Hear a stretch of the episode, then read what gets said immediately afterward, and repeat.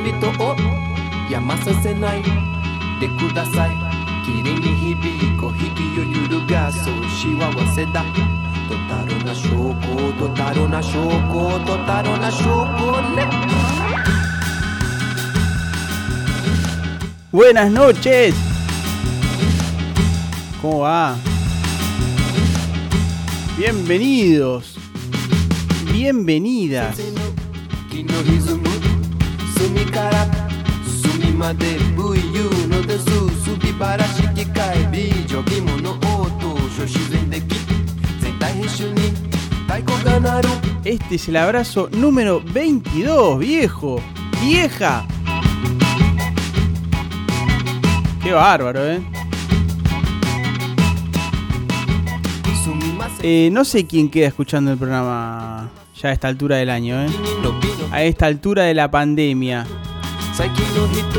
No importa, después lo escuchan, eh, lo escucharán en Spotify.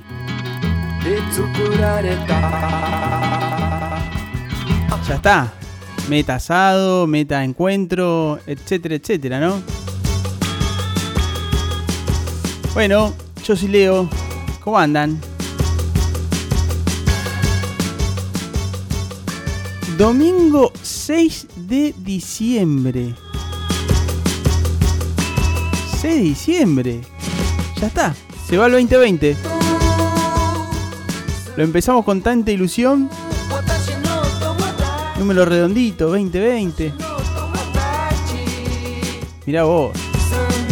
Estamos deseando que se vaya. ¡Qué grande, Migue!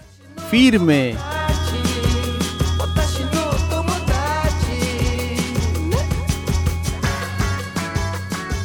Bueno, sí. Estamos todos deseando ya que. vacac- Yo quiero vacaciones ya, ¿eh? No, no sé si. No, no, no creo que me dé el cuero para ir a algún lugar, porque la verdad que está difícil. Pero quiero. Este. estar tranqui unos días. Abrazo virtual para todos, dice Migue. Qué grande, Migue.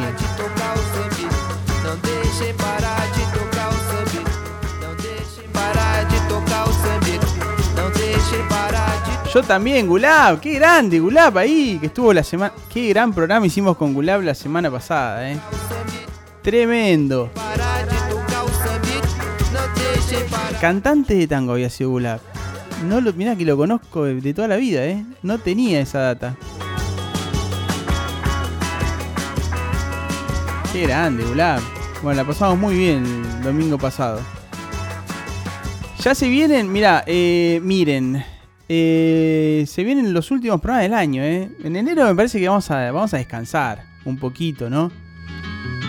Pero tenemos ahí, este, algunos programas medios, medios organizados.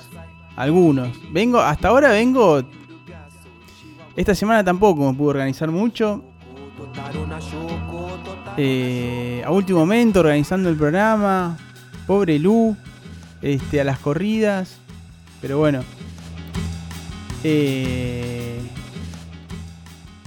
más adelante. Mira, quedan. A ver, un calendario, a ver. A ver, chicos, a ver, chicas. Un, acá tengo un calendario. Un almanaque. Miren, queda el domingo 13, el domingo 20 y el domingo 27. O sea, sin contar este, nos quedan tres domingos. Y ya está, se acabó el año. Qué bárbaro. Bueno, alguno, de esos domingos creo que ya lo tengo organizado. El del 20, creo. Tal vez, ¿eh? Después, de- los otros domingos, bueno, ay, vengo muy cansado. Bueno, un abrazo, un abrazo para todos, para todas. Hoy está Lucila Iglesias. Estoy muy contento porque a Lu la conozco de así chiquitita más o menos. Lucila. eh, con ella compartí una banda. Una de las. Ustedes saben, ¿no? Que entre otras cosas, en una época yo me dedicaba a tocar el bajo. Y teníamos una banda que se llamaba 7. Este.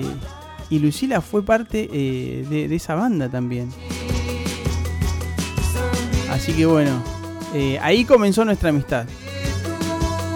Allá por el año, ¿qué año habrá sido eso? 2004 creo. Éramos chiquitos. ¿2003 o 2004? Ahora le vamos a preguntar a Lucila. Bueno, y esa banda 7, eh, bueno, ahí en 7 estábamos con Cristian. Estaba Pucho, Cristian tocaba la guitarra y cantaba. Estaba Pucho también, Pucho Jiménez que tocaba, toca la trompeta. Eh, después estaba Chuck, que tocaba saxo. Eh, y estaba Kenny, que también tocaba el saxo. Y después, bueno, hubo percusionistas que fueron y vinieron, algunos con mejor onda, otros con... Vieron cómo son las bandas, relaciones humanas. No todos este, se fueron de la banda en buenos términos, los percusionistas. Después todos los demás seguimos en contacto, de vez en cuando conversamos y demás. Este, buena onda. ¿Quién más estaba en 7? Bueno, no, nadie más. Éramos esos. Éramos todos esos. Bueno, y para arrancar este programa, ¿qué les parece? Bueno, ah, no, eh, me faltaba decir, ubicar a Lucila. Lucila, resulta, ahora nos va a contar ella, pero ahora está en Perú, está en Cusco. ¿Eh? eh qué estará haciendo allá? ¿Por qué está en Cusco? ¿Cuándo se fue a Cusco? ¿Va a volver de Cusco? Bueno, todas esas preguntas también va a responder Lu. Qué grande, Gulab, yo lo fui a ver. Nos fue a ver Gulab, también vino ese recital. A todos los recitales fue Gulab. No solo fue a ver a Ramones, a Divididos y, andás a ver qué otra, sino que también fue a ver a Siete. Qué capo.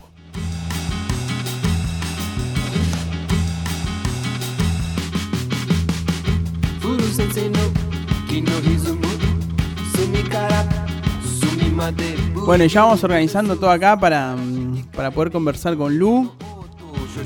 Este, y mientras tanto vamos a ir a, una canción y claro, como tenemos que romper el hielo con, para que se ubiquen más o menos. Eh, y vamos a ir a, a escuchar, a, obviamente, a 7. Después no sé, eh, el tema del final no lo tengo, así que si quieren ir pensando algo para el final del programa, este, lo vamos conversando. A ver, esperen, que me, me organizo acá.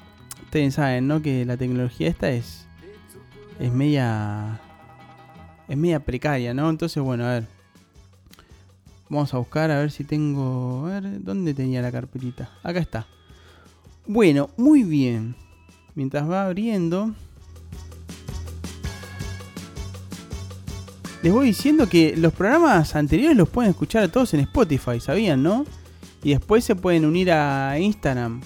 Abrazo, abrazo guion bajo vivo. Y ahí, bueno, vamos colgando cositas, recortes del programa y demás. Bueno, vamos a ir a escuchar un tema de, Nosotros grabamos un disco una vez también. Un disco casero. Fuimos a grabar a San Miguel, me acuerdo. Eh, a lo de un señor que se llama Carlos Alonso. Y ahí grabamos algunos temas. Y como pudimos. Pero quedó un registro ahí muy lindo de aquella época y demás. Así que vamos a escuchar un tema. Este, el primero que grabamos en ese, en ese momento. Así que bueno, se los comparto y acá ya de paso vamos presentando a, a Lucila. A ver.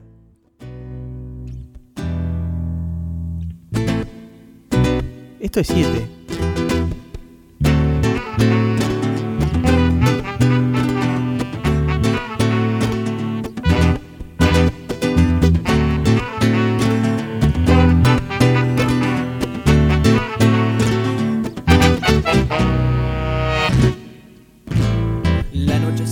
Acercando, las luces se van prendiendo.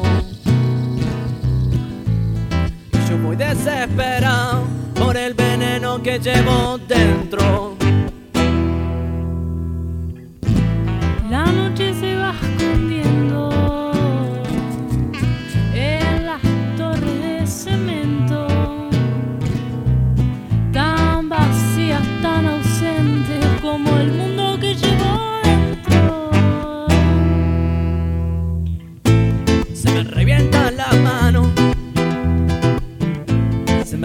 mata el corazón, bombón. La soledad me come el alma y la esperanza me da viruela. Ay, sí, señor.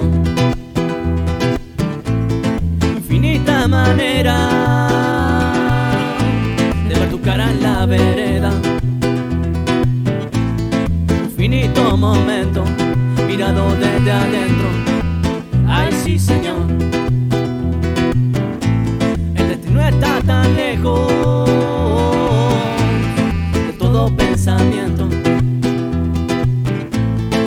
quiero recorrer y yo sigo aquí envuelto.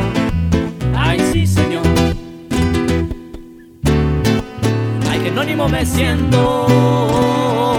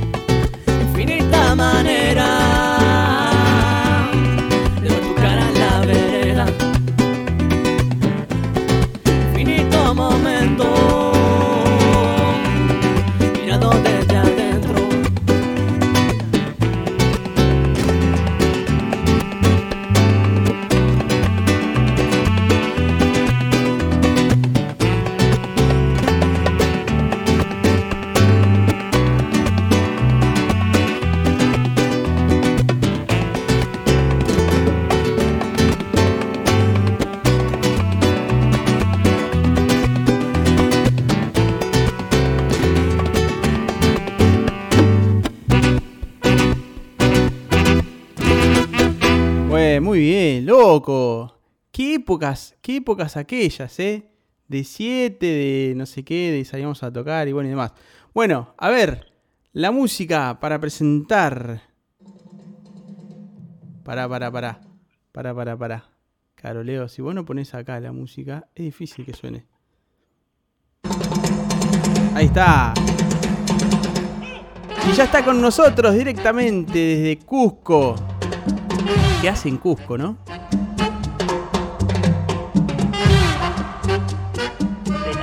Cantante de 7.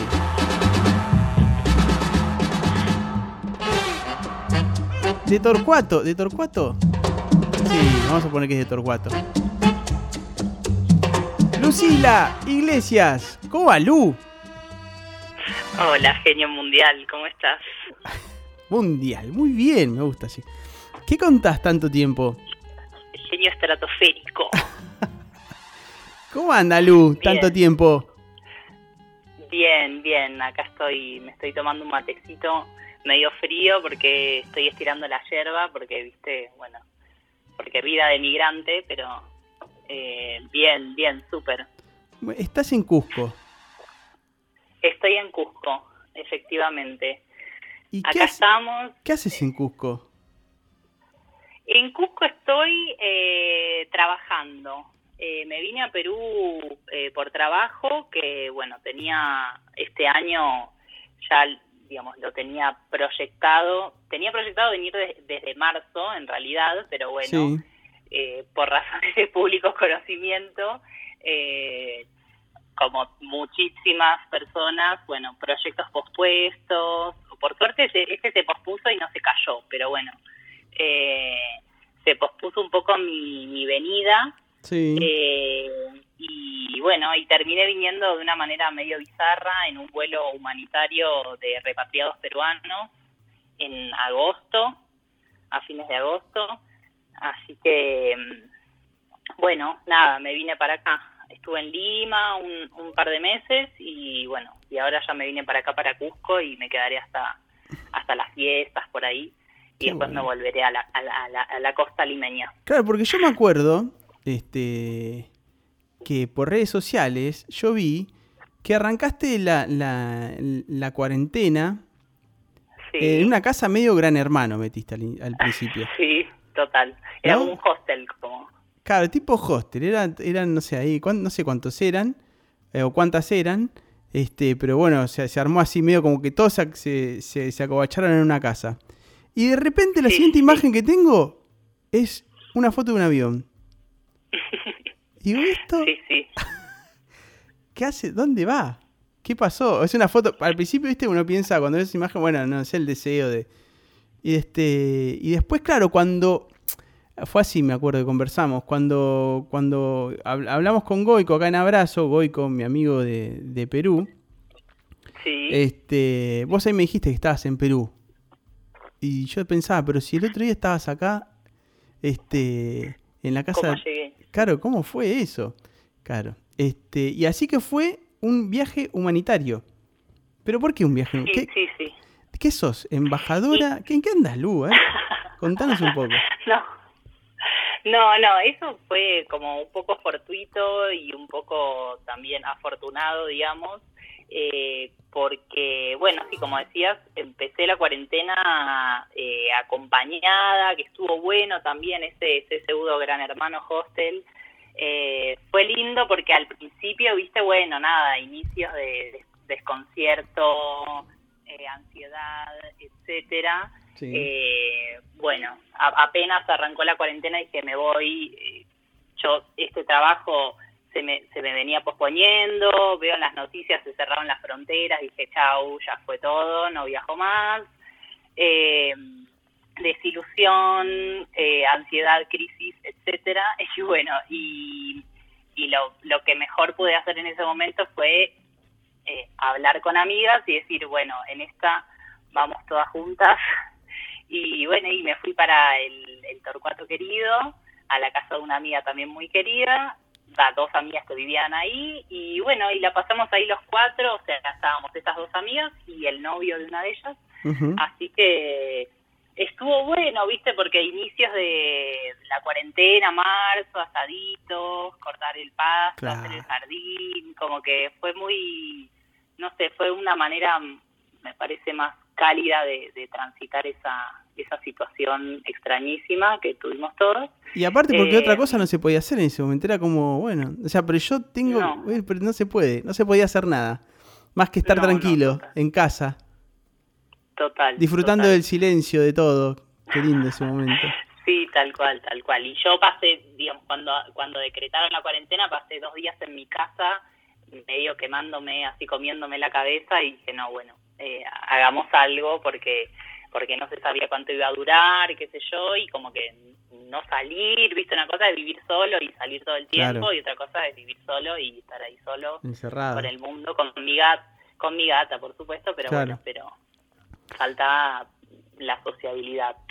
Así que bueno, nada, ¿Y eso, qué la hiciste? pasé Te- primero con unas amigas. ¿Te viniste en Bondi desde, desde Ah, ¿Desde tu sí, casa? eso fue toda una secuencia. Porque eso también, porque- eso, eso, eso es más, eso es más complicado que, que haber ido a Perú, me parece, en ese momento.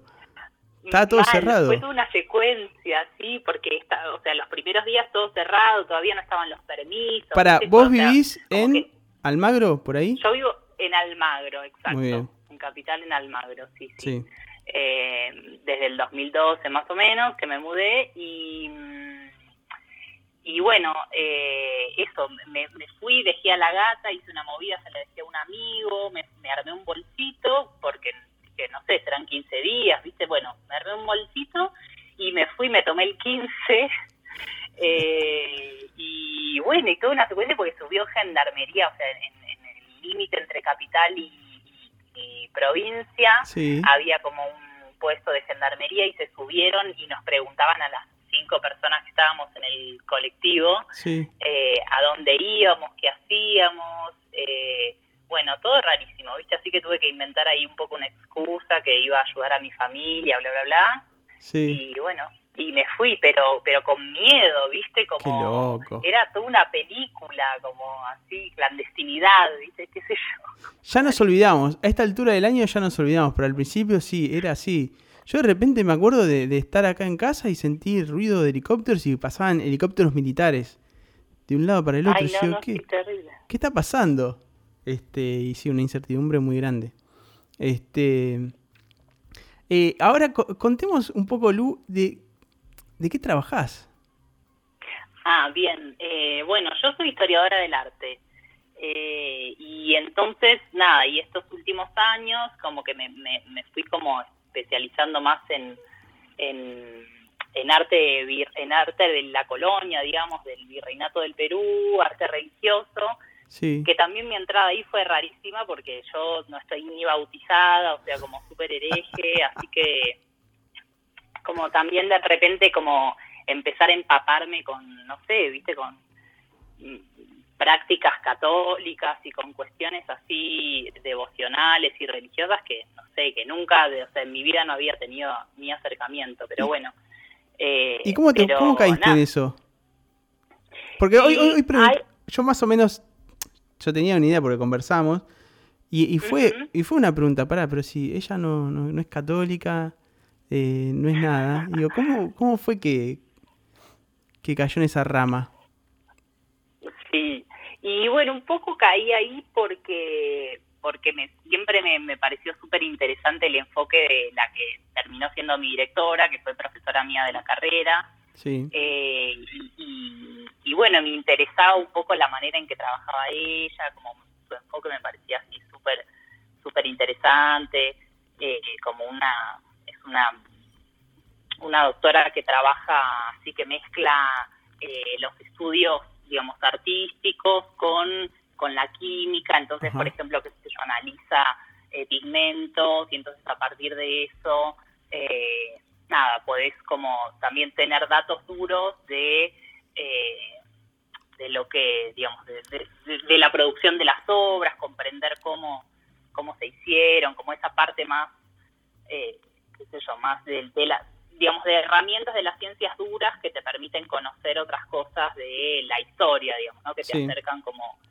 eh, un poco más al pasado con los como los vestigios no los vestigios que quedan del pasado ir analizándolos un poco y eso y bueno y me, me, me gustó siempre la manera que laburaba ella y, y bueno, nada, y me acerqué ahí con un tema, le pareció interesante y bueno, y ahí me, y ahí me metí con eso.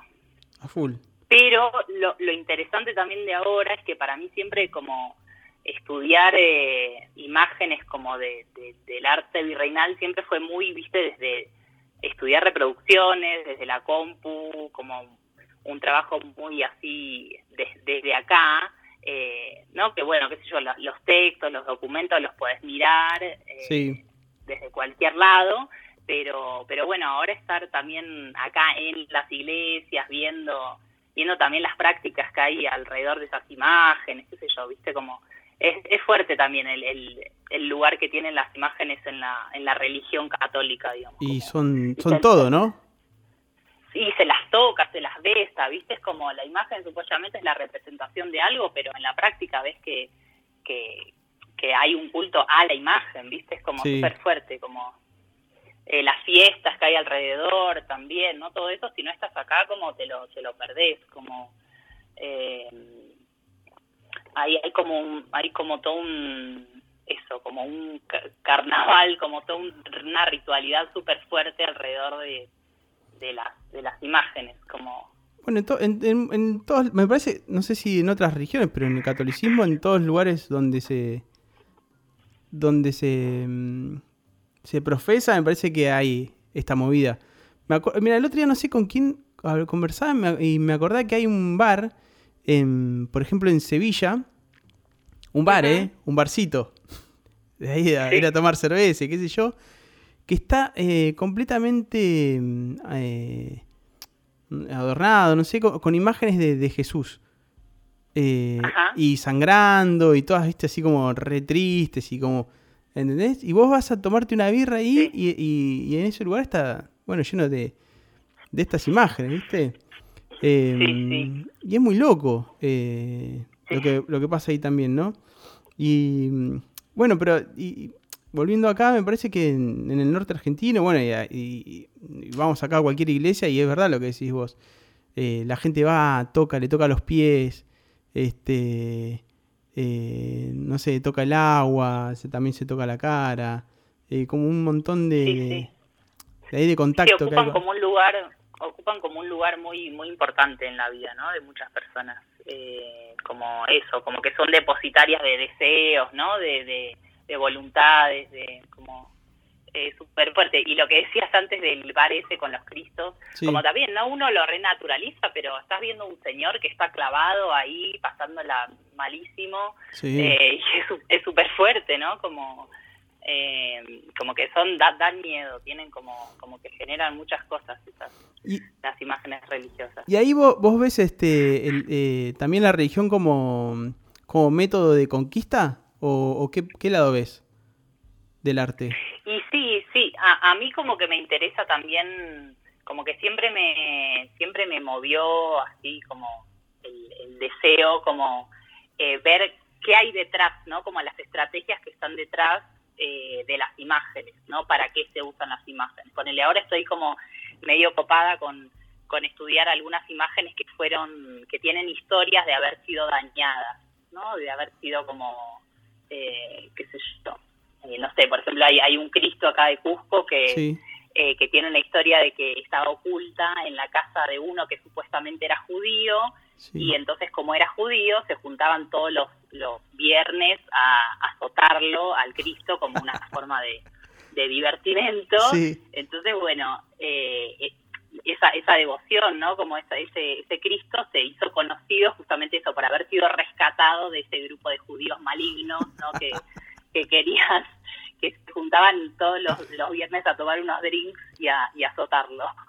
Mirá hasta, hasta dónde llega, no solo la devoción, sino también este eh, lo- todo lo contrario, ¿no?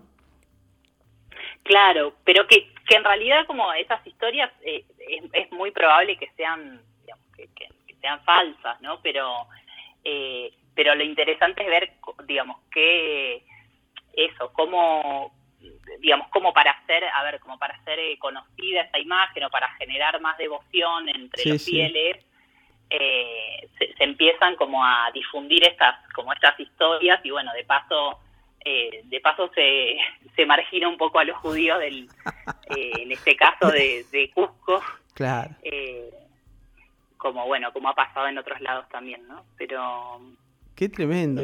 ¿Fuiste a la iglesia de... Sí, fuiste seguramente, a la iglesia de Chincheros? ¿Chincheros, eh? ¿Que tiene no, sabés que no fui, a la de Chinchero no fui, tengo que ir. Ah, es muy un bien. pendiente que tengo ahora Es muy loco. por acá, sí.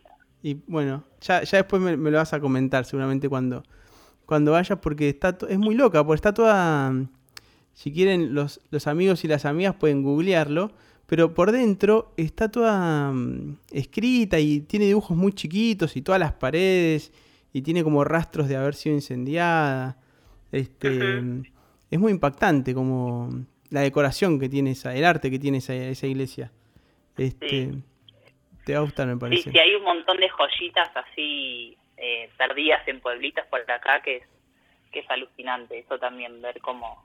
eh, el año el año pasado, por ejemplo, fuimos a una... eh, eh, que, que vimos una misa en quechua, en un pueblito así, perdido, en medio de la montaña, eh, y daban misa en quechua con el traductor al lado, en español, porque las comunidades de ahí, la mayoría son como quechua hablantes, Sí. eh, y es muy loco eso, porque a mí me, me, me, me impresionó eso, como, como que me sentí un poco trasladándome a, a, no sé, a todo eso que leía sobre el mundo colonial, digamos, Sí. y, y bueno, y hay cosas que siguen vigentes, ¿no? Como eso, como el, el, el tipo habla, el tipo dando la misa en español y el, el al- con el traductor al lado en quechua, eh, las mujeres por un lado, los hombres por otro, como eh, súper loco, no sé. Y, y esto que vos fuiste, que estás investigando allá en, en Perú, eh, ¿ocurre también acá en Argentina, en el norte o en- ¿O por qué? ¿Por qué Perú? Y esto, eh, Perú fue porque salió, digamos, un proyecto con una universidad de acá, eh, en el que empezaron primero dos amigos míos, que son con los que estoy viviendo acá en Cusco. Eh, son dos amigos que también se dedican a, a- a trabajar con arte virreinal, uno es mexicano y la otra es peruana. Eh, y ellos los conocí también así como en un congreso, pegamos buena onda, después un- el año pasado yo vine para acá y pegamos más, más super onda. Eh, y bueno, nada, también re lindo esas, esas como relaciones que se van armando como con el laburo, que, Sí. que de repente conectás con, con alguien que también vive en otro lugar y de otra, Sí. no sé, como que vivió otra realidad, pero así todo como que conectás desde un lugar así humano, qué sé yo. Eh, eso como que me divierte en general de la vida. Eh, Y no hay nada más lindo que, que viajar trabajando. Ay, sí, sí, a full. No, no. la verdad es que sí, sí, total. Sí, está bueno y yo nunca había vivido en otro en otra ciudad, digamos, Sí. nunca había tenido una experiencia así de vivir en otro país y es un flash también, está Sí. está bueno. Es, Sí, Es es, loco. precioso. Es lindo. Y aparte, eh, aparte en Cusco, en Perú, que es un país que, no sé, a mí me encanta Perú. Este, sí, sí, sí. tiene, bueno, como todo país tiene sus cosas lindas, sus cosas, pero, pero en líneas generales adoro. Me encanta todo, la comida, la gente, los paisajes, Ay, ¿no? sí, estoy estoy comiendo de rico, sí, total. Qué bueno. Lu, bueno, vos te elegiste tus canciones, ¿no? Sí. Cinco- ¿Te costó? Eh, sí, me costó, obvio. Te- aparte, aparte las Eh. apuré ayer, la llamo a Lu, pobre Lu. No, qué genio. No, igual como, algunas como que me vinieron al toque, eh, algunas se me hay una que se me apareció, no sé, se me apareció, así se me Sí. vino. Eh, y, y primero como como que primero pensé en canciones que me gustan ahora, Sí. pero como me dijiste que también lo que como la consigna, digamos, era un poco que que las canciones esas me remitan a algo, a algún Sí. momento, a alguna situación o a algo, entonces ahí ahí como que cabé un poco más profundo y, y encontré ahí un par de diferentes momentos. Eh, así bastante una variedad variopinta Muy bien. eh, de cositas, pero bueno, nada, como que parte de la historia. Eh, y, Eh, y la primera canción que, que seleccionaste, ¿cuál es? La primera canción que elegí es eh, Buenos Aires, de Nati Peluso.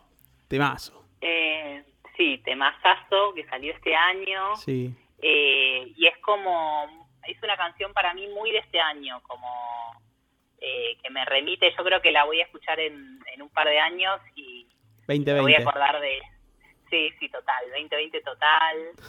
Eh, y muy, es como también muy de la cuarentena, porque me recuerda mucho a mi, la, o sea, la, la, la, si hubiese sido un disco, lo, ¿cómo se decía? Lo, que lo quemé, ¿no? Como, Ah, ese plan porque- Sí. eh, porque sí, la escuché muchísimo y me hace acordar como a una segunda etapa de la cuarentena, porque yo estuve, como decíamos antes, ahí en eh, con mis amigas en su Sí. casa, Torcuato, y después ya me, me, me fui, como en mayo más o menos, me fui para, me volví a mi departamento. Eh, y me remite muy como a, a eso, a, a la soledad, al, al encierro, a, a la incertidumbre, a la ansiedad, pero ya habían pasado unos meses de la cuarentena, entonces un poco como que eh, como que ya estaba un toque resignada también, entregada un poco, ¿no? Como, Claro. eh, Sí, pasamos por varios, bueno. por varios estadios, ¿no? En toda la, en todo esto de la, de la pandemia y demás, con incertidumbre, la resignación, la esperanza, este la bronca, no sé, miles de cosas nos pasaron. Qué año. total. Tremendo. Y aparte, bueno, volviendo al tema de Nati, que es alto tema, se mandó, mm, no sé, no Alto tema. eh, grabado aparte con la banda de, con los músicos con los que tocaba Spinetta. Pues está, en el bajo estaba Sí, sí. Malosetti, bueno, después no sé, el guitarrista también, el batero, no me acuerdo quiénes eran, pero bueno, eran todos músicos de, de Spinetta, acá en Buenos Aires. Sí, Le metieron todo a este tema. sí. Sí, sí, sí, le pusieron toda. Ahora no, no, no tengo idea, no recuerdo el nombre, pero sé que también tiene alto productor, como... eh, y, e- y a mí me pasó como que lo escuché apenas salió, como Sí. tipo Spotify me lo sugirió, Sí, y, y fue un tema que al toque dije, ah, alto tema, como Sí. viste, no, viste que a veces como que a algunos le, le tenés que dar como más chance, como escucharlos un par de veces, sí. pero este no, de Te- de una fue entrada. como, sí, sí, me entró, me entró así directo. Creo que Rafa Arcaut es el, el productor que tiene. ah, Eh, mira, puede ser. de- eh, ¿Viste el tema que hizo con Bizarrap, Nati Peluso? Sí, ahora el último. ¿Y sí. qué opinás? Eh, lo escuché poquito, como que le tengo que dar, como que lo, lo escuché y, a- y al toque no me, no sé, no me interpeló, Sí. digamos. Eh, y, pero lo tengo que escuchar un poco más, como que ahora no, no me acuerdo ni de la melodía, pero Sí. como, eh, A mí me gustó. ¿te gustó bien? Sí, me pareció que está bueno. Eh, Está Sí, para mí es una gran, como ella en general, una gran revelación, así como Sí, alta de personaje. estos últimos tiempos. Alta personaje. Sí, Así que bueno. sí, sí. Bueno, vamos a poner entonces, ¿querés presentarlo? Bueno, A ver. dale. Eh, bueno, vamos a escuchar eh, un tema de Nati Peluso eh, que se llama Buenos Aires, esa ciudad que extraño bastante, eh, como el tema también tiene ese dejo nostálgico. Eh, bueno, escuchamos Buenos Aires de Nati Peluso.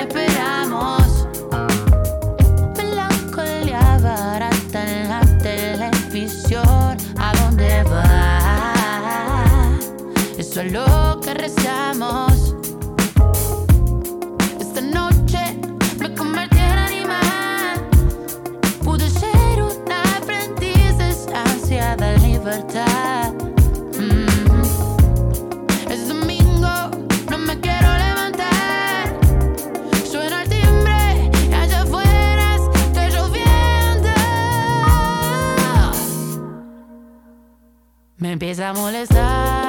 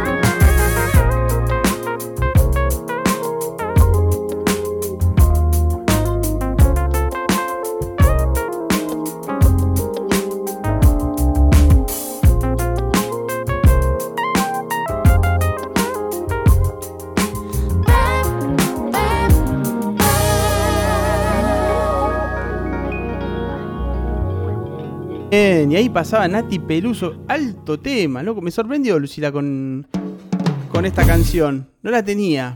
Impactante, me encantó. Bueno, eh, mira, ya te voy a leer unos mensajes que van llegando acá. Eh, lo tengo ahí a, a Gulab, fiel oyente, que la semana pasada estuvo en, en- en abrazo. Dice. mm, Ah, mira, dice. Yo solo bautismo estamos casi iguales. Gulab, dice esto, ¿no? Y después agrega. La canción fue grabada con la banda de acompañamiento del mismo Spinetta en su legendario estudio de Buenos Aires, La Diosa Salvaje. Los músicos que colaboraron en la elaboración de este sencillo fueron Javier Malosetti, Guillermo Arrom, eh, que tocó guitarra, Sergio Berdinelli, tocó la batería, y Rafa Arcaute, está, justamente, productor y si- sintetizadores. Eh, y Andrés Biu- Biwasser, más o menos así el apellido, medio raro. Bueno, ahí nos pasaron ya toda la data de, de- de esta canción. Bien, alta data. Bien, Gulag. Bueno, estamos bien orientados. Bueno, muy bien. Eh, como decía al inicio, eh, a Lu la conozco desde que era así de chiquitita. No sé, ¿qué, qué tenía? Como 19, 20 años, Lu, una cosa así.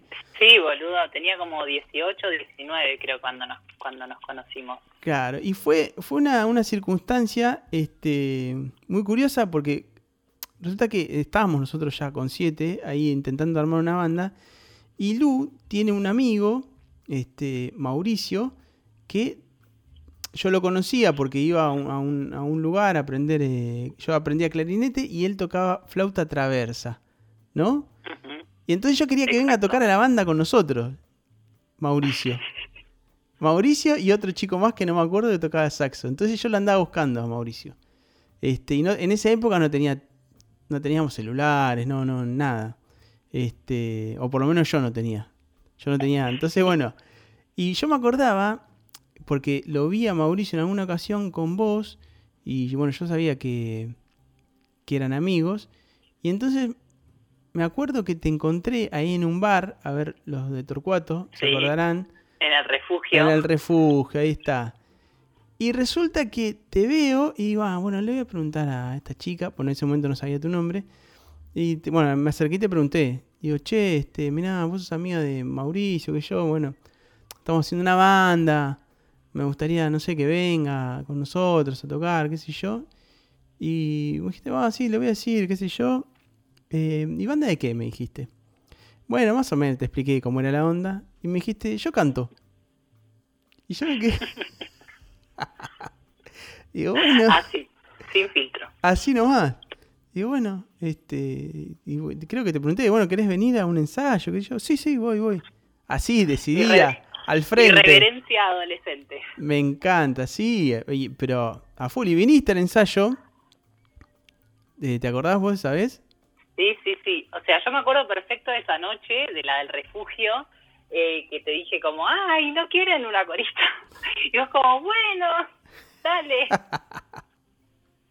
Y sí, sí, me acuerdo perfecto de ese primer ensayo, de que vi ahí a todos los chicos. Como que la verdad ahora lo veo a la distancia y sí, como una, una irreverencia así eh, que me, me parece hermosa. Sí. Eh, como cero, cero tapujos, como... Remandada. eh, sí, sí, sí. Y raro porque no, tampoco es que me caracterizo por ello, pero bueno, pero no sé, ahí se dio todo. Sí, como- se dio. Este, y encima es algo que siempre recordamos con, con Cristian.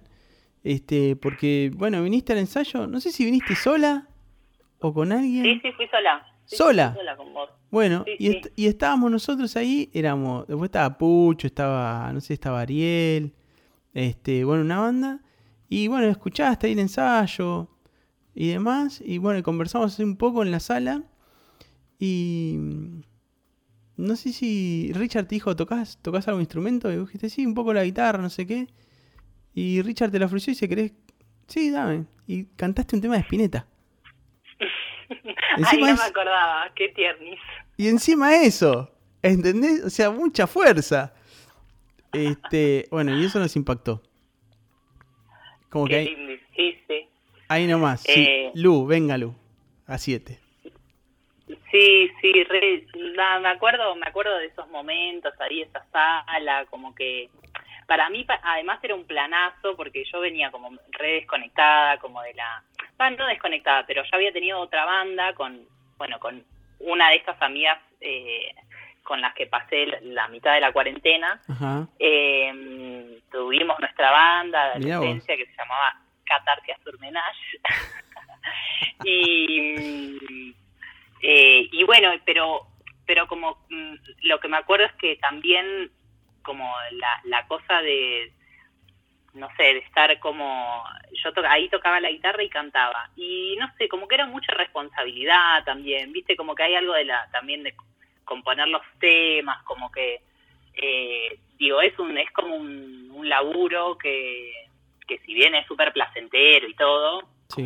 para avanzar un poco más tenés que como poner todo ahí y bueno y, y para mí el plan también de una banda que ya estaba armada que ya tenía forma que ya tenía una lógica que ya tenía canciones y eso como que me parecía como no sé más divertido más relajado no sé como que era un lugar un poco más más tranqui como de proponer cositas pero bueno no no no toda la responsabilidad digamos Claro. de, de la banda Sí. eh, entonces ya eso me había parecido un planazo. Y después, bueno, no sé, yo ni los conocía, o sea, te conocía vos un poco, así, pero nada, como que pegamos onda y y fue loco eso, porque yo era re chiquita también, yo tenía como 19 años. Sí, por ahí. Y La verdad que era como... nosotros teníamos, no sé, 24, 25, por ahí, un poco más grandes. Este, Sí, sí. eh, después, este, bueno, eh, Lu vino y se quedó en la banda hasta el final y Mauricio nunca, nunca apareció, nunca lo encontré. No, me terminé, me terminé quedando... Los venía a ver a veces, Mauri. Este, Sí, sí, sí, fue seguidor de 7. sí, Eh, sí, sí. Pero sí fue como una etapa re linda. Aparte, como ah, la- también ahora viéndolo a la distancia, como no sé, como que podría haber sido una situación como hostil, ¿no? Digamos, como objetivamente viéndolo, ¿no? Todos chabones más grandes, Sí. qué sé yo, una pibita que venía ahí, qué sé yo Sí, sí. Como que se podría haber armado una cosa más hostil y, y, y nunca sucedió, como que viéndolo ahora con mi- una mirada así más feminista y todo eso, como Sí. que siempre me sentí como súper cuidada o como que me pusieron también en un lugar súper de par, como que eh, nada, normal, como debería ser la vida. Claro. Pero bueno, pero la verdad que viéndola a la distancia y viendo que existen otras realidades, como que también fue como, nada, eso como muy privilegio, qué sé yo. Sí. Y porque salíamos, íbamos a tocar este, a diferentes lugares, a bares y qué sé yo, y éramos, sí, éramos todo, todo lo mismo. Este, y, Sí, y- y íbamos, armábamos los equipos y tocábamos y después nos emborrachábamos todos al unísono. Este, Exacto. Algunos más que otros. y volvíamos todos ciegos de, de, de- de- de borrachos y, y- pero no, no había, no había, era todo mucha camaradería. Este, una Sí, cosa así. total. Y la pasamos muy bien. Hicimos hasta. A ver, ¿qué? Bueno, acá por acá tocábamos mucho y después una vez fuimos a, a Tandil.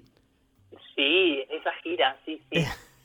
Fue, fue, Estuvo bueno. Bueno, fue muy divertido. estuvo bueno. Pusimos mucha energía en ir hasta Tandil. Le vamos a contar a la gente. Aparte, y Sí. tocamos en un lugar re lindo además también. Tocamos en un lugar que era el Teatro de Tandil, que está ahí como a media cuadra de la plaza. Este. Justo el año pasado pasé. El año, el año pasado o el anteaño anduve por Tandil y pasé por la puerta del, del teatro. Y medio que lo habían levantado, parece que estaba, estaba mejor. Bueno, pero en ese momento el teatro de Tandil solamente funcionaba el café, o sea, el hall. La sala estaba absolutamente abandonada.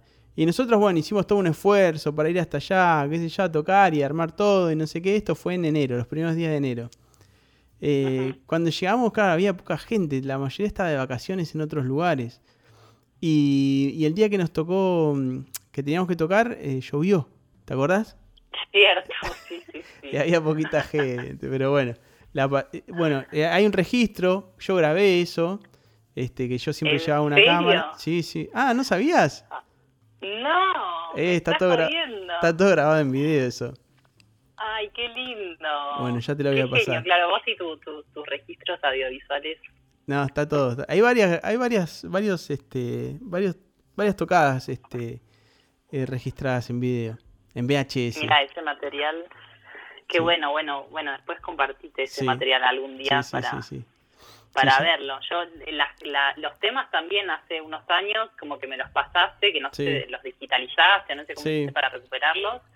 Eh, y bueno, y también fue re y ahora hacía mucho que no lo escuchaba, recién cuando escuché el tema, como esa voz tan límpida, tan clara. ya no la tengo, ya no la tengo. Ya no. Eh, otra voz tenés ahora. Sí, sí, es otra, es otra, pero, Qué buena época pero ¿eh? La pasábamos bien. Era divertido. Y Sí. pasá- Me acuerdo una vez, una vez este, fuimos a tocar a. Mira, a ver, ¿cuándo? fuimos a tocar a un lugar ahí por Villa de Lina. No sé si te acordás. Ajá.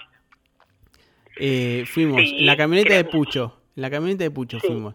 Era, no sé, como que de- algo de una fiesta egresada, no sé, ahí, no sé, juntar Sí, guita una de por- las primeras veces creo que fue Sí, sí, sí, que yo toqué con ustedes. Claro. Resulta que fuimos y nos hicieron tocar últimos. Y era de día esto, ¿no? Entonces pone que nos hicieron tocar como a las 5 de la tarde. Era un almuerzo, una locreada, era. Y nos pasaron para el último, el último conjunto. Y resulta que mientras estábamos tocando nosotros, iban juntando los bancos, las sillas. Y nos saludaban, unos nos saludaban, pasaban por al lado y nos levantaban el pulgar como, bien, y se iban. Y bueno, y terminamos de tocar. Terminamos de tocar y resulta que mm, la gente medio, no sé, que le dio lástima ahí, no sé qué, y dijo, chicos, bueno, ¿quieren llevarse el locro? ¿Qué sobró? Y, y vos dijiste, bueno, sí, dale. Y entonces nos dieron el locro en, en botella de plástico. Cortaron una botella de agua o de gaseosa, la, enjuagaron, la cortaron por la mitad y nos pusieron el, el locro ahí, ahí dentro de esa botella. Ay, me había olvidado. Lu agarró uno y entonces nos fuimos a la camioneta, cargamos ese equipo todo. Lo Claro, que me ofrece yo lo agarro. sí, está muy bien. Y resulta que lo, lo apoyaste ahí en la camioneta de Pucho y no sé qué hizo medio movimiento la camioneta, se volcó el locro en el fondo, en la, en la parte de atrás, todo un desastre. Así que bueno, esos eran nuestra, nuestros primeros este, conciertos. qué, qué tiernis. Sí, a full. Bueno, y después, después hubo otros que eran, que eran mucho más, más. Lo disfrutamos mucho. Todos disfrutados, pero a veces cuando la, cuando la gente también veías enfrente a la gente que disfrutaba era también muy lindo, ¿no? Este, Obvio, obvio. Como esos que íbamos ahí a la casona en Mahuaca. Sí, esas fueron unas lindas tocadas ahí en la casona. Sí, sí, sí, sí. Lindo momentos eso. Así que bueno, Lu, ¿y ahora qué, qué, qué otra canción este, tenés en, en tu lista? Bien, eh, bueno, esta, eh, esta, esta sí es me- que es la que se me apareció así medio mágicamente, porque la verdad que hace muchísimos años que no escuchaba este tema. Sí. Eh, y bueno, y como que estaba pensando en alguna, viste, en- como medio en plan, alguna canción de la infancia, como alguna música que me remita a algún momento de la infancia, qué sé yo. Y se me vinieron, eh, bueno, y se me apareció esta canción que además como que me volvió en la adolescencia, como que me pasó que un montón de canciones de mi infancia que en realidad tenían que ver con la música que escuchaba mi viejo, Ajá. eh, ¿Qué escuchaban en tu casa? y en mi casa mucho rock, ¿viste? Como Ajá. mucho, muchos setentas, eh, mucho rock eh, nacional, por eso Spinetta, digamos, como eh, mi- mis viejos muy fans de Spinetta, lo he ido a ver de chiquita, muchas veces, Sí. gratis, qué sé yo, Soda Estéreo, eh, y después, bueno, mi- una cosa más rockera así internacional, tipo Deep Purple, no sé, bueno, King Crimson, Pink Sí. Floyd, como, eh, pero en particular como eh, ese rock más progresivo, más flashero, digamos, ¿no? Como tipo de Division Bell, de, de, de Pink Floyd, Sí. o, o, o Crimson mismo, o Yes también. Como que esa, ese rock más progresivo me, me hace acordar muchísimo a las vacaciones. ¿Tu, Eh, tu mamá, viejo. tu mamá y tu papá no te quemaban la cabeza entonces con, con no sé, con José Luis Perales, con... No, para nada. No, no sé ni quién es ese señor. Qué O sea, sí suerte. pero ¡Qué suertuda! sí, sí. Sandro... Sí, sí, no, tú- no, no, para nada. Nada, nada de eso. No, No. más hippies mis viejos. María Marta Serralima tampoco sonó en tu casa. No, No, en absoluto. tuviste una suerte distinta a la nuestra. Sí, Bueno, muy bien. sí, sí, sí. Me llegó, me llegó así como el rock. eh, y que, que creo que después, como en la adolescencia, lo, lo comprendí más, digamos, ¿no? Claro. Como que me, me lo volví a escuchar, o sea, volví a escuchar bandas que, que, que, que por, por default escuchaba de chica y, y a encontrarme más el- eligiéndolas, como pero un poco sintiendo como esa cosa de herencia, como que el rock siempre tiene para mí esa una conexión muy con mi familia. Sí. Eh, y, y bueno, eso, y, y este tema de King Crimson se me apareció porque después en la adolescencia lo escuché mucho también, Sí. eh, pero me hace acordar sobre todo, o sea, me lleva como a, los, a las vacaciones, a los viajes, a, a estar en el auto, en la ruta, o por, no sé, así, paisajes A ver, ¿qué- de montaña. ¿Qué auto era? ¿Te acordás? Eh, sí, tuvimos eh, Renault 11, Mm. Eh, tuvimos varios renonces, uno marrón, después otro medio violeta, eh, y después de más chiquita Renault 4 también. Eh, y en eso se iban de vacaciones. en eso sí, en eso nos íbamos de vacaciones. Pa- el auto era un, como un sí, como un espacio así eh, importante, como sí, como de muchas horas. Mi viejo nos clavaban, viste, viaje de todo un día, no sé, derecho a Mendoza o al norte o a Brasil o al sur Qué bueno. con, con la carpita, o sea, había todo un equipo de carpa, todo un sistema así, todo muy, eh, ya, ya cada uno tenía sus tareas, viste, uno hacía la, con la palita, hacía la, la zanja, Sí. el otro armaba, limpiaba las estacas, el otro ¿Y a vos qué te tocaba? como y a mí me tocaba así, a, a veces hacer alguna zanja o limpiar las estacas, e- esas eran tareas así, o bajarlas, o inflar la, la colchoneta, Sí. como eh, esas, esas cositas, pero como que los viajes han sido siempre como así, re importantes, un mango, pero nos íbamos siempre a algún lado. Eh, va, por ahí no, en general no teníamos un mango, pero igual nos íbamos a algún lado. Eh, después de grande como que viste ese ese gusto ese placer por el viajar como que Sí. me ya se me quedó ¿viste?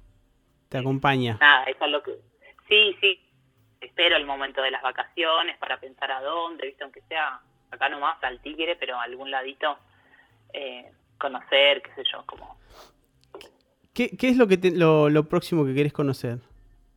¿Viste? Como decir, bueno, a ver, ¿qué, cuál, cuál es tu próximo Uy. destino? Ideal. Pero el próximo, bueno ¿viste? tengo Ahí. tengo algunos lugarcitos acá en Perú ya fichados Ah, quiero mira. ir ¿Cuál?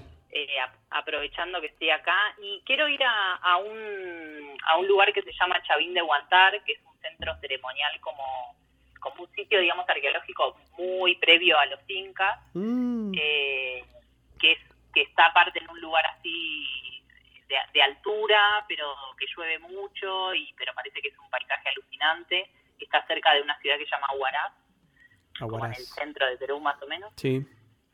Eh, ¿Es, es ahí- sierra, ¿Es sierra eso o es selva? Sí, es sierra, es sierra. Ah.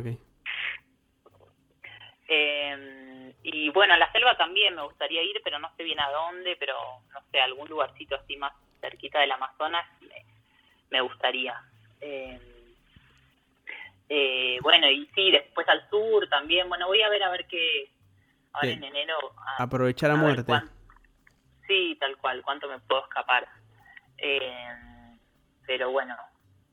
Eh, ¿Vas a hacer ayahuasca? No sé, no sé. Sí, sería una experiencia interesante, pero pero bueno, hay que hay que Hay que pegarla. ¿eh? verla. Y hay que ver las condiciones, ¿viste? Sí. No sé, me parece que no no es para hacerlo en cualquier momento ni con cualquier persona, No, como que no sé. No, no es un tema. Que- Sí, hay que encontrar sí, con quién, cuándo, como se tienen que dar un par de, de condiciones. Si no, digamos, para pasarla mal o para hacerlo así más o menos tampoco. Yo tengo una amiga, mira, una amiga española. Ya no vamos por las ramas, pero no importa. Una amiga española que hizo que hizo el ritual de la ayahuasca ahí en Iquitos Ajá. Y resulta que, bueno, nada, encontró a alguien, no sé qué, ahí, parece todo bien, qué sé yo. Bueno, tomó y resulta que en determinado momento empezó a flashear, no sé qué. La cosa que se paró, salió de- de- del lugar donde estaba, que era como una casita, no sé qué era. Viste que son todas casas como que están eh, sobre el agua, ¿no? Suspendidas sobre el agua.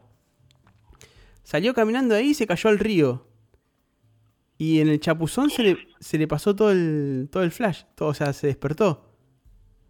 Así que Mirá, qué loco. se, se quería matar porque, bueno, nada, había empezado a viajar todo y se despertó. Inmediatamente que tocó el agua. Sí, nada, no duró nada. Pobre. Bueno, mejor igual que sea cortito y no que sea más largo de lo que uno está esperando, ¿no? Como- Sí, ni idea. Me parece que eso es lo feo, como, no sé, querer bajar y no poder, como alguna de esas Eso me da un poco de miedito, pero... Sí, pero me llama la eh, atención. Sí, sí, sí, esas experiencias de, como de autoconocimiento, Sí, nada, deben ser interesantes, son interesantes, qué sé yo. a full. Bueno, ¿querés presentarte la, la canción que viene ahora? Sí, eh, voy a presentar entonces eh, este bello tema eh, de King Crimson, eh, que se llama Book of Saturday, eh, y bueno, es un tema precioso que no merece mucho más palabras, más que escucharlo.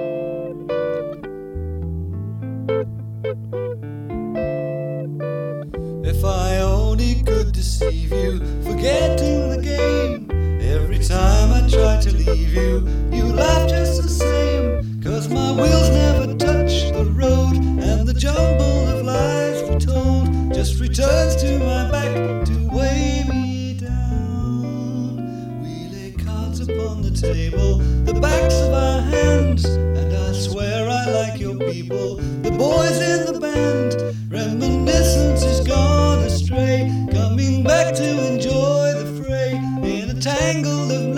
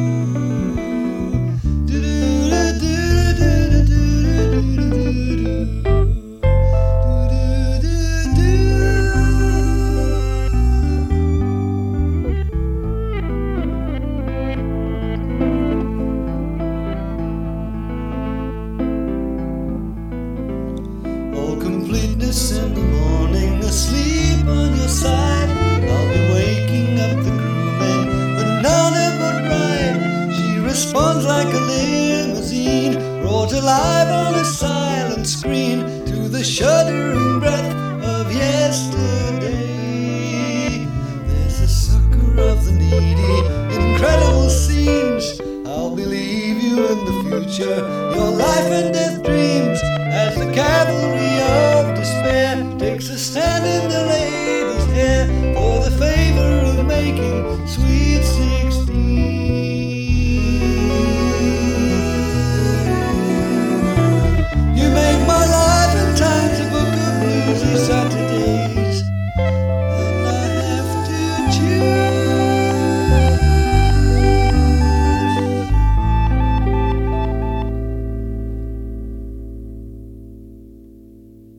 y ahí pasaba Kim. Kim. No, cualquier cosa. Leo, ¿qué estás diciendo? Kim Crimson. Este, sí. Espectacular el tema. Espero que les haya Y gustado. otra cosa que Sí. te, Sí, iba a, te iba a contar una cosa de este tema también, que, Sí. mm, que como te decía, tuve como un segundo encuentro, o sea, además de esos viajes eh, flasheros, mirando paisajes y así compenetrada con, con la música que me acuerdo de chica, Sí. también después en la adolescencia lo volví a escuchar eh, y pero es un tema que me remite que es muy de escuchar, como que creo que los otros, los que van a venir después, son temas más de que no sé, como que me generan o movimiento, o sea, corporal, digamos, como que me hacen bailar o Sí, así. sí. Y este este es un tema muy como de escuchar, como que eh, me hace acordar a estar ahí en mi cuarto a la noche, viste, adolescencia tirada, como pensando, no sé, Sí. en la vida, eh, pero muy así como meditativo, como como que me recuerda también así a la adolescencia. La canción para ponerse triste. Sí, sí, sí, medio, fue como mi nirvana, digamos. Claro, hay una canción siempre que usamos para, para esos momentos, ¿no? Un momento triste. Yo usaba, por ejemplo, Las Pelotas. Este, Claro, claro. Del disco Máscaras de Sal. eh, el Uf, tema sí. solo. Claro, sí, sí, para entrar al pozo ahí y regodearse en el... Claro, sí. Estar triste un rato y después, bueno, volver a la vida. Sí, sí, que está bien, que está bien conectarse claro. con, con, la, con el dolor o con la tristeza por momentos. Claro, claro, claro, tal Vale. cual. Es así. Así es la vida. Este. eh, ¿Qué más? Ah, bueno, está escuchando, está escuchando Moni, mi mamá. Le mando un beso, un saludo. Ay, qué genial. ella, un beso ella es, mira, ella, una de sus metas es ir a Perú. Este, así que Bien. bueno, ahora le, le- le vamos a pasar. ¿Qué lugares, a ver, qué lugares uno cuando va a Perú no puede dejar de visitar? Tirarle un par ahí a Moni para cuando, cuando se decida ir. Uy, bueno, eh, en Lima, eh, bueno, Lima es una gran ciudad eh, que yo la o sea, estoy descubriendo de a poquito porque también, eh, bueno, nada, estar en una ciudad nueva en cuarentena es, es distinto, como que te dan ganas de salir y todo el tiempo y hacer cosas y conocer cosas, Claro. pero bueno, también hay que hay que ir con cuidado, qué sé yo, el, el bicho sigue dando vueltas, pero bueno, más allá de eso, eh, en, en Lima los, los paseos por la playa son muy son muy lindos, digamos, para mí es eso, como estar en una ciudad con playa tiene ya un encanto de por sí, eh, y, hay, y hay unos miradores muy lindos, por ahí todo por el puente de los suspiros, eh, por el malecón, el malecón de ahí de Miraflores es Precioso. muy agradable. Sí, sí, sí. Y por ahí está lleno de lugarcitos para comer, digamos. Así que yo le, yo le recomendaría probar eh, todas las cosas que pueda eh, de, de comida local que, Sí. bueno, que tienen una variedad así. ¿Cuál es tu culinaria. plato, tu plato preferido? Uy, em, bueno, y el ceviche lo disfruto mucho, ¿viste? Porque el pescado, tienen mucha variedad de pescados acá, trucha también. eh, eh, bueno, eso, como lo, me, me, me la doy comiendo pescados y lo, lo que les dicen acá, piqueos también. También. eh, el chicharrón de pescado, que es como pescadito frito para mojar en, Qué en salsitas. Eh, sí, sí. Eh, lo que es muy rico, que yo una vez, viste, como. Yo la primera vez que fui a Perú fue en 2012. ¿No? Fuimos a grabar, a trabajar fuimos. Y resulta que era, era un evento, ¿no? Que nos daban, nos daban unos tickets, estaba auspiciado por. Uno de los auspiciantes era una cadena multinacional de comidas Que no rápidas. podemos nombrar. que no nos auspicia todavía, entonces.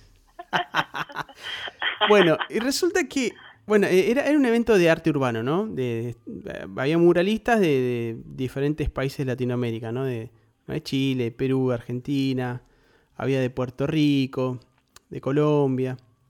Y bueno, y resulta que eh, la organización nos daba estos tickets, ¿no? Para, para ir a, a este lugar a cambiarlos por, no sé, por un combo, ¿viste? Y resulta que había un, un- uno de los artistas, uno, un chico de Chile, Charky Punk, que era muy vivo y, y- y nos avivó. Él era muy vivo y nos avivó a nosotros. Entonces, ¿qué hacía él?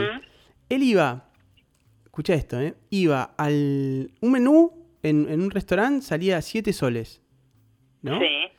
El combo en el, en el, en el- vamos, en McDonald's salía 14. 14 soles. Claro. Entonces, ¿qué hacía? Eh, se iba al McDonald's, iba a la, a la fila, ¿no? Y entonces la gente que estaba ahí por pedir su, su combo, le- el tipo le decía, che, mira, dame 7 soles y toma este combo, que sale 14. Y entonces así era el negocio, ¿viste? Bueno, le daban los 7 soles, la gente se llevaba un combo de 14 soles, y con esos 7 soles iba y comía menú en, en cualquier lugar, en cualquier restaurante de, de ahí, de la zona. Y estaba buenísimo. Y nos ayudó, entonces todos hacíamos esa. Íbamos y canjeábamos, se lo vendíamos a la gente y nos íbamos con 7 soles a comer eh, chicharrón, sopa, este... Una vez comí... mm, Ah, no sé, había tantas cosas ricas que... mm, como ya, ya me olvido, pero... Es muy lindo ir a- también a los mercadillos, ¿no? A los mercados a comer. ahí. Sí. Sí, sí, a full, a full, sí, sí, total. Sí, el el sándwich de chicharrón también es como una cosa de loco, como de, de carne de cerdo con, con batata y cebollita. Eh, sí, sí, y algo que me llama la atención también, eh, bueno, que pasa en otros lugares igual, pero hay un como un timing muy distinto acá en las comidas, que yo ya Sí. me habitué, pero al principio era eh, raro porque viste que nosotros como que creo que la comida más fuerte es la cena en general Sí, y bueno y acá todo lo contrario como que ni no no cenan prácticamente no. eh, lo fuerte es el desayuno y el almuerzo también el almuerzo como al principio era como me, me quedaba para siesta viste porque Claro. se la dan con todas primer plato segundo plato postrecito Sí. como queda súper lleno pero bueno Y barato. eh, sí, sí, también, súper barato, sí, sí, sí. Eh, Y aparte del y desayuno, de- me- el desayuno de repente eh, mate de coca, ¿no? Que tomás mate, el, el tecito de coca, sí, me encanta. sí, sí, tom- tomé más al principio cuando llegué eh, Sí. acá a Cusco por la altura, Sí, porque, viste, acá le dicen soroche, eh, El te pega el, so- el soroche, te pega Sí. con todo, depende igual tu organismo, pero eh, así que cuando llegué como eh, los primeros días estuve a full, eh, tomando, tomando tecito de coca porque sí. no, riquísimo. Sí, es rarísimo eh, también el, el cuando te pega a la altura, porque a mí, por ejemplo, no, no, es que no me dan vómitos o que eso a algunas personas les, Sí, les pasa o, o dolor de cabeza. Yo no tengo esos síntomas físicos, pero sí lo que siento es como que estoy como medio aletargada, Sí. como los primeros dos, tres días estoy aletargada. eh, y como es un poco ridículo pero como que mi sensación es como que como que se te sale un poco el alma como que estás medio desubicado como que como que mi alma va caminando al lado mío y yo la veo claro. pero eh, y, y después se te después se te vuelve como pero al principio es un poco así Eh, ¿Vos llegaste a Cusco, bueno, llegaste en avión a. Cusco o fuiste en Bondi? sí sí viene en avión Claro, sí, sí, tremendo. porque- De, del nivel del mar a los 3.500 metros de una. Ex- Exacto, sí, Es sí, eso es. Pero pasa que el, porque el viaje en, en bus es más, es largo, ¿viste? Son largo. como veintipico de Sí, horas. sí, sí. eh, así que sí, me vine, me vine en avión. Sí, supongo que si venís por tierra es como un poco más eh, Es amable para el cuerpo. Yo lo hice. Eh, nosotros fuimos, primero fuimos a Ica y estuvimos ahí unos días en Ica. Y de ahí nos tomamos otro bus y ya rumbo a Cusco. Y mm, por- justamente por esto, ¿no? Para, porque a mí la altura me pega mal siempre. O sea, no, no. Como para ir acostumbrando el cuerpo. Y resulta que cuando vas, vas bien, qué sé yo, pero de repente cuando vas llegando es mucha curva y contracurva. Mucha, ta, ta, ta, ta, ta, ta, demasiado. Y si no vas mirando, te, te empezás a marear. Y yo por suerte la, la piloteé bien, no me pasó nada, pero ya la gente al- en los asientos de, de alrededor perdía la bolsita para, para vomitar. Este, no, era, guau, no sabés lo que fue eso. Este, era tremendo. Y bueno, nada, pero llegamos y bien. Y, y me sirvió, ¿eh? Me sirvió llegar así, este, más aclimatado. Y después sí es verdad lo que Sí, decís, los desayunos riquísimos. Yo me acuerdo de en la casa donde parábamos nos daban, había palta, queso, eh, no sé, cosas. Y obviamente comía comía todo lo que me servían, porque era después todo el día era ir a caminar, a recorrer centros arqueológicos, ¿viste? Este, es precioso. Sí, Es precioso. sí. Sí, Cusco. que en realidad está piola, porque como que, nada, la, la, la energía, o sea, como cuando más energía necesitas es a lo largo del día, entonces arrancás ahí con todi. Eh, una vez hasta panchos comí de, de Para que te den una idea. Salame, sí, sí, de todo. Qué loco. Eh, pero, pero sí. no, es lindo Sí, Cusco. sí, y, y lo de lo, lo que decías de, de ese de ese trayecto hasta llegar a, a destino, a la Sí. montaña, como que como que tiene, sí, como que la montaña tiene sus como sus particularidades, ¿no? Como Sí. que hay que eso, ¿no? Hay como que tiene su, no sé, como a mí me genera una cosa de respeto también, ¿no? Como de bueno, eh, no, no vas a llegar así, como así, como No. hay que hay que pasar una, una serie de pruebas físicas como para para bancarte la altura. Sí, Eh, sí, sí, tremendo. Aparte Cusco está, ah, bueno, no- Cusco no tan, pero en los alrededores de Cusco, bueno, cuando llegas a Cusco es, es un pozo, ¿no?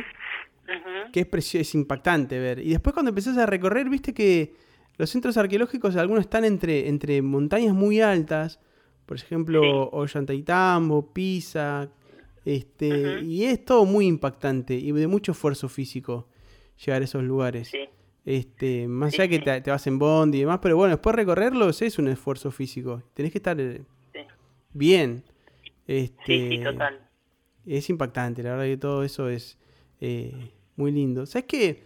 Me estaba acordando hace un rato, eh, antes de, de conversar con vos, de- del río, ¿no? El Vilcanota, lo impactante que es. Eh, y yo siempre tengo, medio que, no, te voy a sacar un poco de tema, pero tengo la teoría, porque cuando fuimos nos decían que era es un río sagrado, que nadie se podía meter, este, porque bueno, tal, porque era un río sa- sagrado, qué sé yo. Pero después yo, como racionalizando un poco, no sé si coincidís, eh, me parece que es un- esto viene de la época, bueno, del, Imperio Inca, que se considera río sagrado. Em, que más que nada lo catalogaron como sagrado porque es un río bravísimo. Si vos te metés ahí, morís, no, no es que te metes a nadar. Claro. Entonces me parece que Puede, va por ese lado. ¿Puede ser eso? puede ser, o sea, no, ah, digamos, puede ser por muchas razones que haya adquirido, adquirido como ese carácter como sagrado, Sí. pero pero algo como que es muy propio así de la como de las religiones andinas en general es que ah, eh, lo que tiene sacralidad como digamos a diferencia no sé como del catolicismo que no la sacralidad está concentrada en ciertos objetos no o ciertos espacios como Sí. una escultura, ¿no? Una imagen o un cuadro o una iglesia, ¿no? Como el, el espacio sagrado está cerradito ahí, ¿no? Sabes dónde está, lo identificás. Y, en, las, en las religiones andinas como lo sagrado está mucho más expandido, ¿no? Le- digamos, lo, algo sagrado puede ser una montaña, puede ser un río, puede ser un templo también dedicado a, a, un- a una divinidad, pero también puede ser una cueva o un río, ¿no? O un camino, qué sé yo, como una, una piedra, como... eh, está como mucho más eh, am- ampliado expandido hacia la naturaleza, lo sagrado. Eh, y eso, nada, eso es, es un flash también, porque porque también es un vínculo como con la naturaleza, como, no sé, como re distinto, como, Sí. eh, como menos controlador, ¿no? Como de la naturaleza, sino como un poco, como que tiene otra, no sé, como otro otro estatus, ¿no? Eso. O los rayos también, ¿no? Tipo, hay Claro. dios del rayo, ponele, y, y acá como lo ves y, y, y se re ven los rayos acá en Cusco, ¿viste? Y yo Sí. digo como, ah, claro, tipo, es como un elemento de la naturaleza represente, tipo, también. Entonces, como... Eh, Los vientos. impactante. Los vientos también. Este. Sí, sí, total. Así que bueno, volviendo al Vilcanota puede Sí. ser como, sí, que, que sea por esa, eh, no sé, por esa bravura que tiene, o, o también porque es como un, un flujo de agua grande, digamos, como súper importante para, no sé, para la agricultura también, Claro. ¿no? Entonces, eh, que, que le comentábamos al oyente, el Vilcanota es el río, ese río que pasa por a los pies de, de, de Machu Picchu, ¿no? Este, y une va- vari- varios, varios centros arqueológicos y ciudad, pueblos, ¿no? De ahí de, de- de la zona. Este, y es, bueno, maravilloso. Es impactante ese río. Eh, Sí, el otro día hice rafting ahí. No me digas. pasado. Sí, Qué bueno. sí, sí, estuvo bueno, así que lo vi de cerquita. Qué Ah, lo toqué, lo... Todo, estoy, lo viviste. Sí, sí, sí, lo sentí. Qué lindo. Bueno, me dan unas ganas de volver a Cusco que ni te cuento. ¿Probaste, pro-. ¿probaste quiz? Eh, no, ¿sabes que todavía no? Estoy ahí, eh, no, no tengo ningún problema con los Que es un plato, ¿eh? Es un plato de ahí. Muy cotizado. Sí, sí, sí. Sí, sí, sí, sí. Eh, sí, no, todavía no he comido porque, ah, digamos, eh, a, mi, a, a mi amigo, compañero de laburo con quien vivo también, no le gusta el huacatay, que es una hierba que, que, que se usa acá mucho para sazonar. Ajá. Y, y el, el quiz se, se condimenta mucho con huacatay, entonces... Eh, pero bueno, me voy a ir un día sola a comerme un quiz, que así de una vez lo pruebo. ¿Qué es el huacatay? ¿Cómo que eh, hay una traducción a, a la Argentina? Mm, No, allá se No. consigue también. Ah, ¿sí? Eh, se llama también huacatay, eh, pero no, no, no se usa tanto. Lo, lo conseguís por ahí en alguna verdulería de algún peruano o Sí, sí. alguna peruana, pero... eh, pero es una hierbita que se usa para tragos también. Es como bastante aromática, Sí. como bastante invasivo el sabor, como como el cilantro, ponele, Sí. pero distinto. Claro, sí. Es bueno el cilantro, pero no tanto. Claro. Y después hay, hay un mito, yo no sé, bueno, no sé, no es tan mito eso. Hay un mercado ahí en Cusco. A ver, para los oyentes que alguno que se, que se sumó ahora, estamos hablando con Lucila, que está en Cusco, ¿no? Hay un mercado que se llama San Pedro, que es el mercado que está ahí en la plaza, el más turístico. Está cerca de la plaza. Eh, y hay una sección, una parte, donde te venden ropa, otra donde venden verduras, venden carnes en otra parte. Está como bastante dividido. Y hay una parte en la que hacen jugos. Sí, hermosa. Es mi parte preferida del mercado, sí. Bueno, ¿qué hay de, de- de cierto en eso que hay un jugo? Este. Que vos pedís, no sé cómo se llama, pero es como vigorizante, ¿no? Y, y te preparan ahí unas, unas frutas, no sé qué, unos, unos ingredientes que tiene, vegetales, y a eso le agregan una rana viva y la licúan.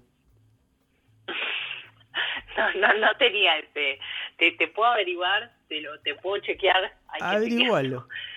Pero no, yo lo, lo más loco que he probado de jugos es uno que es el especial, o Sí. no me acuerdo ahora cómo se llama, pero es tipo el especial, Sí. eh, que es como jarra grande, que, que, que no es un vasito, sino que es como el más caro, entonces te, Sí. te dan más vasos y qué sé yo, que le ponen un mix de un montón de frutas, que acá además hay una variedad de frutas como alucinante, eh, y que le, y que le echan una, una botellita de cusqueña, de cerveza cusqueña. Oh, qué rico. Entonces arrancás como con toda. Ya a la mañana, bien. Bien arriba. Sí, sí, sí. Con todo el trigo ahí en tus venas. Qué bueno. Eh, sí, pero la de la rana no, no, esa no la, no la tenía, ¿eh? No sé, Bueno. por ahí medio mito, no creo. Yo no Me llegué a verlo, pero pasa que vi afuera, eh, yo medio que lo creo, porque viste que en la salida hay señoras vendiendo brebajes y cosas, viste, este, para los dolores del cuerpo y demás. Y hay algunas botellas que tienen adentro, tienen como, bueno, líquido con hojas y demás, y serpientes. Mira, Eso sí lo vi, eso sí, Sí. lo vi. Está ahí la serpiente muerta, ¿no? Adentro del, del, ajá, del coso. Entonces te lo venden eso para los dolores del cuerpo. Entonces vos eso te- ese líquido te lo frotás. No sé, tenés un dolor tipo reuma, ponele. Este, Claro, y claro. Eso te lo frotás, no sé, en la rodilla y bueno, en teoría te, se te pasa el dolor. Este, sí, hay, un, hay como todo un sector además como de, de, de, de gualichos y, y productos, digamos, para distintas cosas. Claro, eso, eh, eso hay mucho, es verdad. Mira, acá dice Gulab, vendría a ser como el mezcal con la sal del gusano y el con la sal del gusano y el gusano. Mm. Bueno, el mezcal Lo con que el gusano. decías de la serpiente. Puede ser, pero claro, pero pero no se lo no se lo toman a esto. Esto para frotarse en el cuerpo. Creo. Claro. Espero, espero que no se lo tomen. Eso espero yo, no sé. Después no sé qué hace. Pero bueno, es lo No lindo, creo, no creo es lo lindo de, de- de ir- este a, a otros países, ¿no? A conocer estas cosas. Que, que son países tan próximos, pero bueno, en, en- en- tan próximos y tan distantes, ¿no? Al mismo tiempo. Eh, Sí, de de sí, sí, nuestra realidad acá en Buenos Aires, ¿no? Después, tan próximo. Nosotros, no sé, dentro de nuestro país está Jujuy, que está tan próximo a Perú culturalmente y demás, y, nosotros, y tan lejos de nosotros culturalmente, bueno, esa, esas cosas. Sí, sí, total. es llamativo. Sí, sí, sí. Este, Sí, sí, acá también hay diferencias entre Lima y Cusco, digamos, hay como eh, eso, como toda, como cada región también tiene sus particularidades, pero pero sí, como deciste eso, está bueno como siempre, y, y vivir un tiempito como en un Sí. lugar, como que, bueno, tenés más, más margen para, sí, para conocer, para vivirlo, qué sé yo. sí. Y Cusco es lindo para. Está, está bueno lo que haces, porque Cusco es lindo para dedicarle un rato. Mínimo sí. 15 días hay que estar en Cusco. Eh, la, gente, la gente va nada más que para Machu Picchu y después se, se va, no sé. Hay que quedarse un rato en Cusco porque hay un montón de cosas para, para hacer que son. que son preciosas. Sí, sí, sí, en los alrededores está lleno de, de lugares alucinantes, eh, que bueno, como nunca nunca terminás de conocerlos, viste, yo estoy acá con mi amiga que es cusqueña y, y eso, fuimos a conocer lugares que yo no, no había ido nunca, como eso, no, no se agota. Mira, yo, Eh, yo tengo un amigo, Goico, que te hablé del Goico que vive en Lima. Y Goico todavía no conoce Cusco. Mirá, qué loco. Es muy loco. Es muy loco. Sí, sí, sí. Bueno, yo todavía no conozco eh, eh, Tierra, Tierra la, del Fuego. la quebrada de Humahuaca. Mira, Todavía no conozco la quebrada de Humahuaca. mira, bueno, siempre, ¿Viste? siempre hay algún lugar por conocer. Qué bárbaro. Bueno, Lu, vamos a la próxima canción que seleccionaste. Dale, hacemos un cambio rotundo de, A ver, ¿para, Eh, para dónde nos llevas? de la línea que veníamos teniendo, Sí. más por ahí en el que estábamos ahí bordeando el mundo rock y eh, bueno y más por ahí más de nicho, ¿no? Sí. Como música más eh, de Sofisticada. no tan masiva. Sí, no sé si sofisticada, pero bueno, pero eh, sí, más de nicho. Sí. Y ese es un tema que mm, como que me remite a, a- a momentos previos a la adolescencia, ¿no? Como ese, ese despertar un poco la salida de, de ser niña a, a ser grande o, no sé, a ser joven y Sí. tomar decisiones y esas cosas. Eh, y es un tema que eso me hace acordar mucho a mi como a preadolescencia, tipo 11, Sí. 12 años. Eh, y me hace acordar mucho a mi amiga Caro también, porque es como un, eh, una banda que escuchábamos juntas mucho en esa época, como ¿Qué será? como que me, me viene también todo como ese despertar así un poco como sexual, todavía muy de un- una manera muy pasiva, pero como sí. eso de empezar a, a eso que te cambia el cuerpo, ¿no? Como eh, conectarse con, no sé, con eso. eh, y a la vez como empezar a, a tener gustos propios, ¿no? Como de, de eso, de, de joven. eh, y bueno, es un tema de eh, las Spice Girls, Spice Girls. Eh, Mortal. sí, y que eh, elegí este porque es un tema que me sigue gustando, o sea, como que resistió el tiempo, o sea, hoy lo escucho y, y se me mueven las piernas. ¿De qué año estamos hablando? Este tema me parece que es del 99. Mira vos. Eh, sí, eso es, sí, es 99. Eh, y es el tema como, más, no sé, como uno de los temas más funky de ella. Sí. Eh, eh, y bueno, creo que por eso me gusta, como que estoy, eh, no sé, como como que el- el- es- esos temas así más más funky que te que te interpelan un poco el cuerpo, que te hacen Sí. mover, como que te eh, Te pinta una sonrisa. como- Sí, sí, total, que tienen flow, viste, que te Sí. mueven, como que eh, me gustan esos temas. Y entonces, bueno, elegí este eh, justamente por eso. pero que me, me recuerda como esa época, mucho espejo, mucho baile en espejo. eh, De elegirte la ropa. De elegirme la ropa, ¿No? tal cual. El video de este tema además es, es tipo un fuego, ellas están ahí en el desierto, eh, como súper diosas, como súper libres. eh, y bueno, no sé, y tenían toda una movida, viste, con el, en sus canciones, ellas siempre decían tipo el girl power, el, el poder de chicas. Sí, sí. Eh, y si bien no podemos hablar de feminismo con las Spice Girls, yo creo que hay que reivindicarlas un poco porque más allá de haber sido un producto masivo, como un feminismo muy industrializado, como Sí. algo así, como había algo como de, de, de- también de banda de chicas, viste que a mí también me eso me, me, me, me gustó y después más adelante lo desarrollé un poco y esta primera banda que tuvimos era de chicas originalmente Claro. si bien no tenía nada que ver con las Spice Girls, como, no sé, como que había algo de, de esa banda de chicas que me eh, que me gustó. Y bueno, y me hace acordar eso mucho a mi amiga Caro, que es mi, tipo, mi, mi amiga del alma, que lo sigue siendo, y seguimos compartiendo así músicas a, a través de los años. Caro que Eh, Caro también también este eh, participó en 7 de alguna manera. Estamos sí, hablando de misma Caro, ¿no? Sí, sí, sí. Con el grupo de percusión que tenían ahí en Mirá Cierto, que me, claro. mirá sí, que me acordé, mirá lo que me acordé. Sí, Qué Sí, va, bueno, un beso para Caro. Sí, sí. La queremos. Sí, sí, total. claro que sí. bueno, y en la banda en Catarsis Urmenaje ya tocaba la batería. Esa banda tiene que volver. Tienes que volver, sí, algún día. Y Mau, la flauta traversa. Sí, sí, alta banda. Estaba bueno, pero bueno, eh, hay que ver si... Sí, ya está. hay- que desempolvar los instrumentos. Sí, ahora más que nunca. ¿O no? Sí, sí, habría que, habría que, habría que para- un poquito. Para, para cantar, ¿qué estás, Lu? Yo me tendría que hacer unas gárgaras de ácido muriático. Y capaz que estás para, para, no sé, cantar algo mm, tipo metal.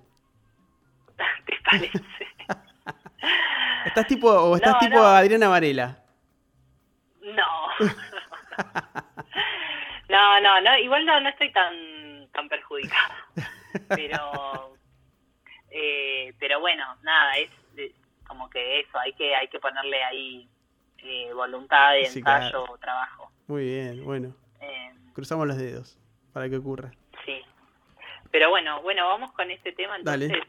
Eh, Lo mando. Eh, es un tema del primer disco de las Spice Girls, del 99, si mal no recuerdo, 98, 99 por ahí. Y el tema es Say, You- Say You Will Be There. Muy bien.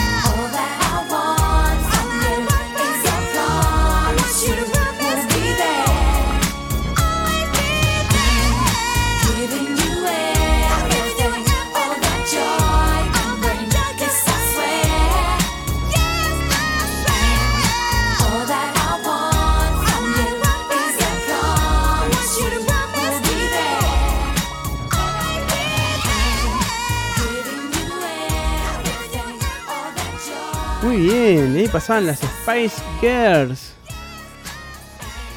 Qué temazo, ¿eh?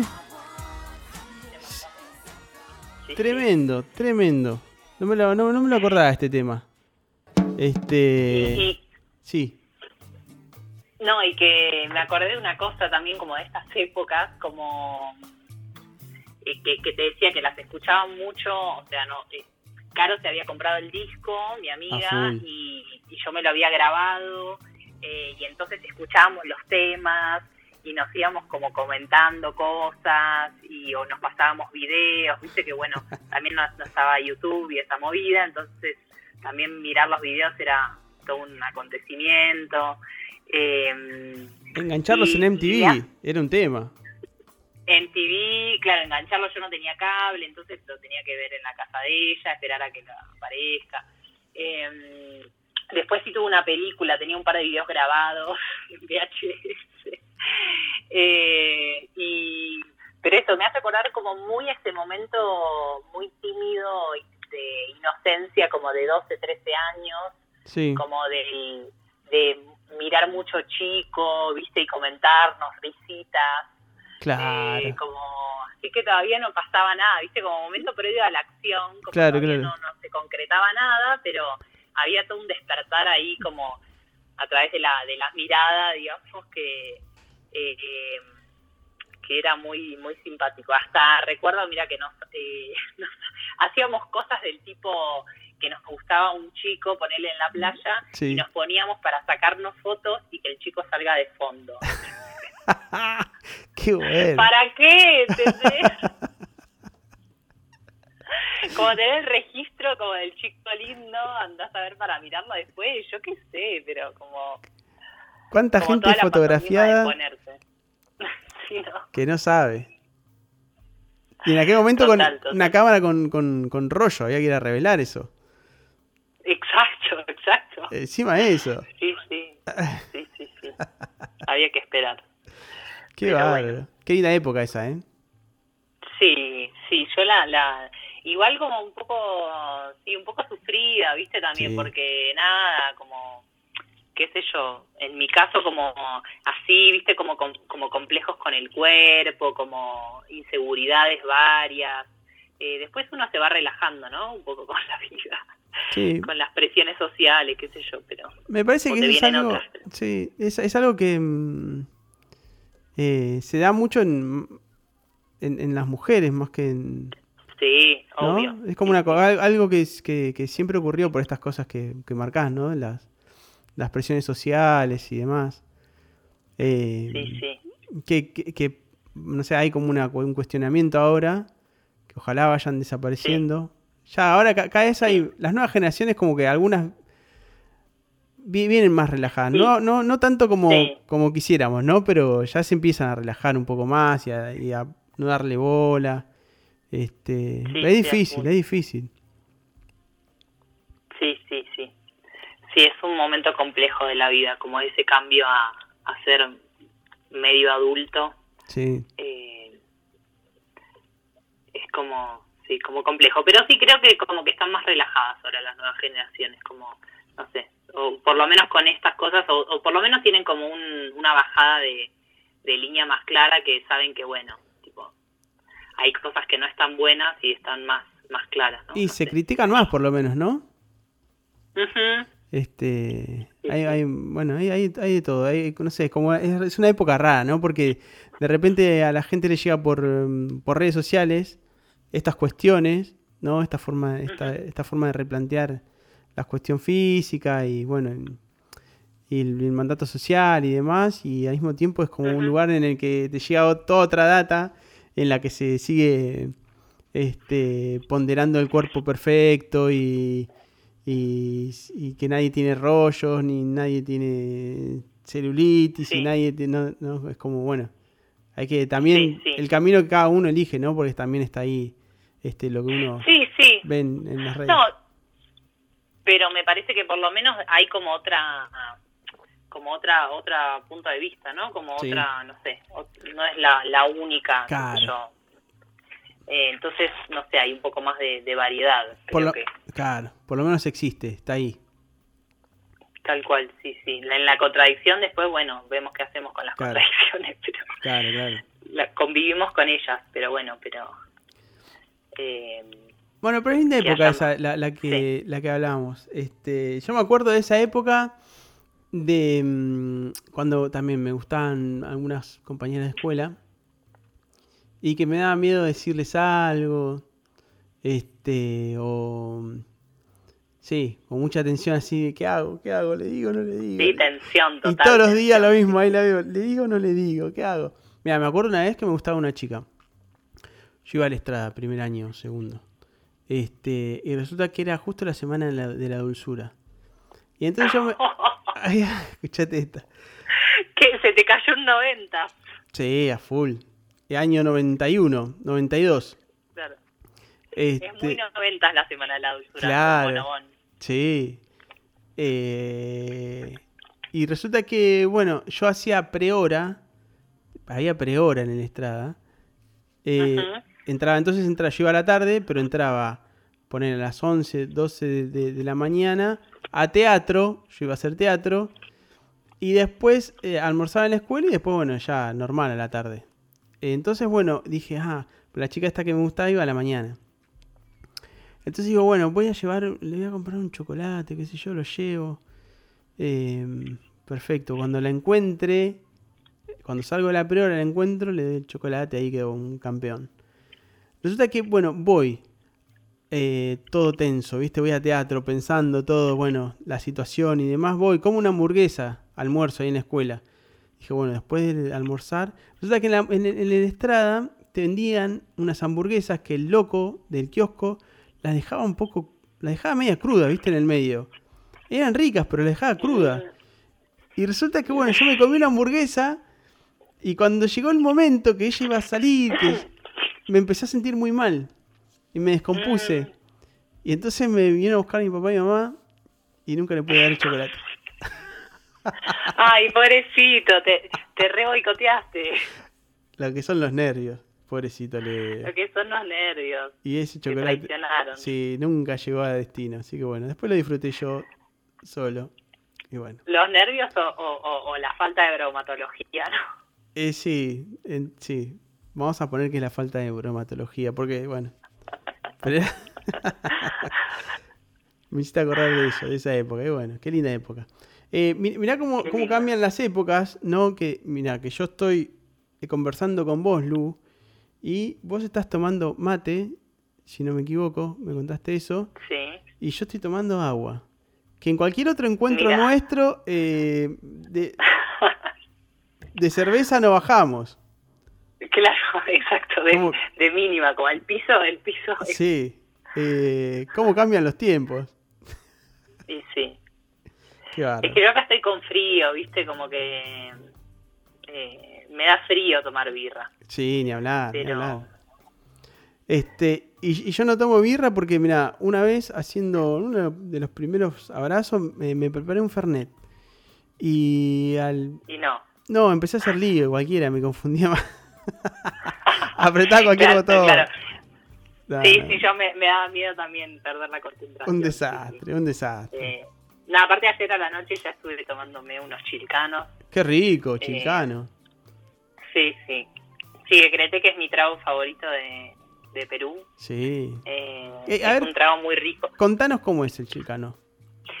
Bueno, el chilcano, eh, la, digamos, la base alcohólica es el pisco, El pisco. ¿No? Que es una bebida muy tomada de acá, que es un destilado de la uva. Sí. Eh, y bueno, eh, el pisco se usa para, bueno, se toma solo, se puede tomar solo. El otro trago más conocido es el pisco sour, que también eh, lo tienen en Chile y bueno, ahí se, se disputan un poco quién tiene el mejor pisco. claro. Eh, pero, eh, y bueno, y el, y el chilcano es otro trago con, con pisco también, que se mezcla, es como un aperitivo, o sea, sería como un aperitivo fuertecito, pero, eh, pero eh, sería un equivalente a, qué sé yo, me parece al tipo de aperitivos veraniegos tipo chinar con pomelo o campari con... Eh, con otra cosa, con, Naranja, con sería. naranja Claro.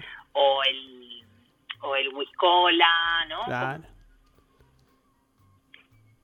En este caso, este es, como- bueno, se le pone limón, eh, pisco, hielo y, eh, y una, y una mm, bebida así gaseosa como de, esta, ¿cómo se llama? Ginger ale. Ginger ale. Sí. Ajá. Qué Exacto. rico. Qué rico. Sí, ¿Y con qué se, sí, se, muy eh, se come algo cuando se bebe chilcano? Eh, yo lo he tomado así eh, o en algún bar Sí. eh, que acá están habilitados con distancia y toda la historieta, con Ajá. protocolos, pero hay, eh, he ido, volver a un bar este año fue como eh, así un, un momento glorioso, te diría. Tremendo, ¿no? Sucedió en Lima, sí, sí, lo registré con una foto porque la emoción que tenía no, no, no, te puedo explicar, no te puedo explicar. Eh, y bueno, y se toma así, o se come picando algo, viste, con alguno de estos piqueos, viste, Claro. con chicharroncitos, yo lo he comido así, o algunos como, eh, como una paltita así con, eh, con tipo nachos, esa onda. Qué rico. también. Sí, sí, pero más como de piqueo, pero sí, ayer... Eh, ayer tocó chilcano con ñoquis, porque ayer hice ñoquis. Chilcano con gnocchi, muy bueno. una, una mezcla. Sí. Con ñoquis de papa, de papas locales, ¿no? Muy bueno. Aparte, ah, hay una variedad como, no sé, como 200 tipos de pa- de papas distintos ahí. Sí, sí. Qué Sí, lindo. ayer cuando fui a comprar las papas y dije, bueno, eh, ¿qué papas llevo? Papa. no tenía ni puta idea. ¿Cuál quiere, bueno, señorita? con, el, con el asesoramiento de mi amiga, Sí. eh, que le dije más o menos las características de la única papa que tenemos allá, le dije, y más o menos... A ver, ¿cuáles no fueron? Porque yo... Ah, eso, decime, porque yo la verdad no, no tengo idea. ¿Qué, ¿Cuáles serían las características? Y para mí es como una papa suave, como suave a la, a la- como más, más un- untuosa, no sé cómo decirlo. Eh, porque acá hay unas que son como más arenosas, viste, más, Sí. más duras. Eh, esa no sirve mucho para, para el gnocchi, porque tenés que hacer un- como un puré que sea como eso, más cremoso, ¿no? Claro. Eh, entonces, para mí, básicamente eso. Eh, después, bueno, el, el gusto como que es, es mucho más eh, sosa, si se quiere, la, la de allá, la nuestra, ¿no? Como que no, no, no tiene un gusto muy fuerte, es bastante plana, digo. Sí, sí, sí, sí.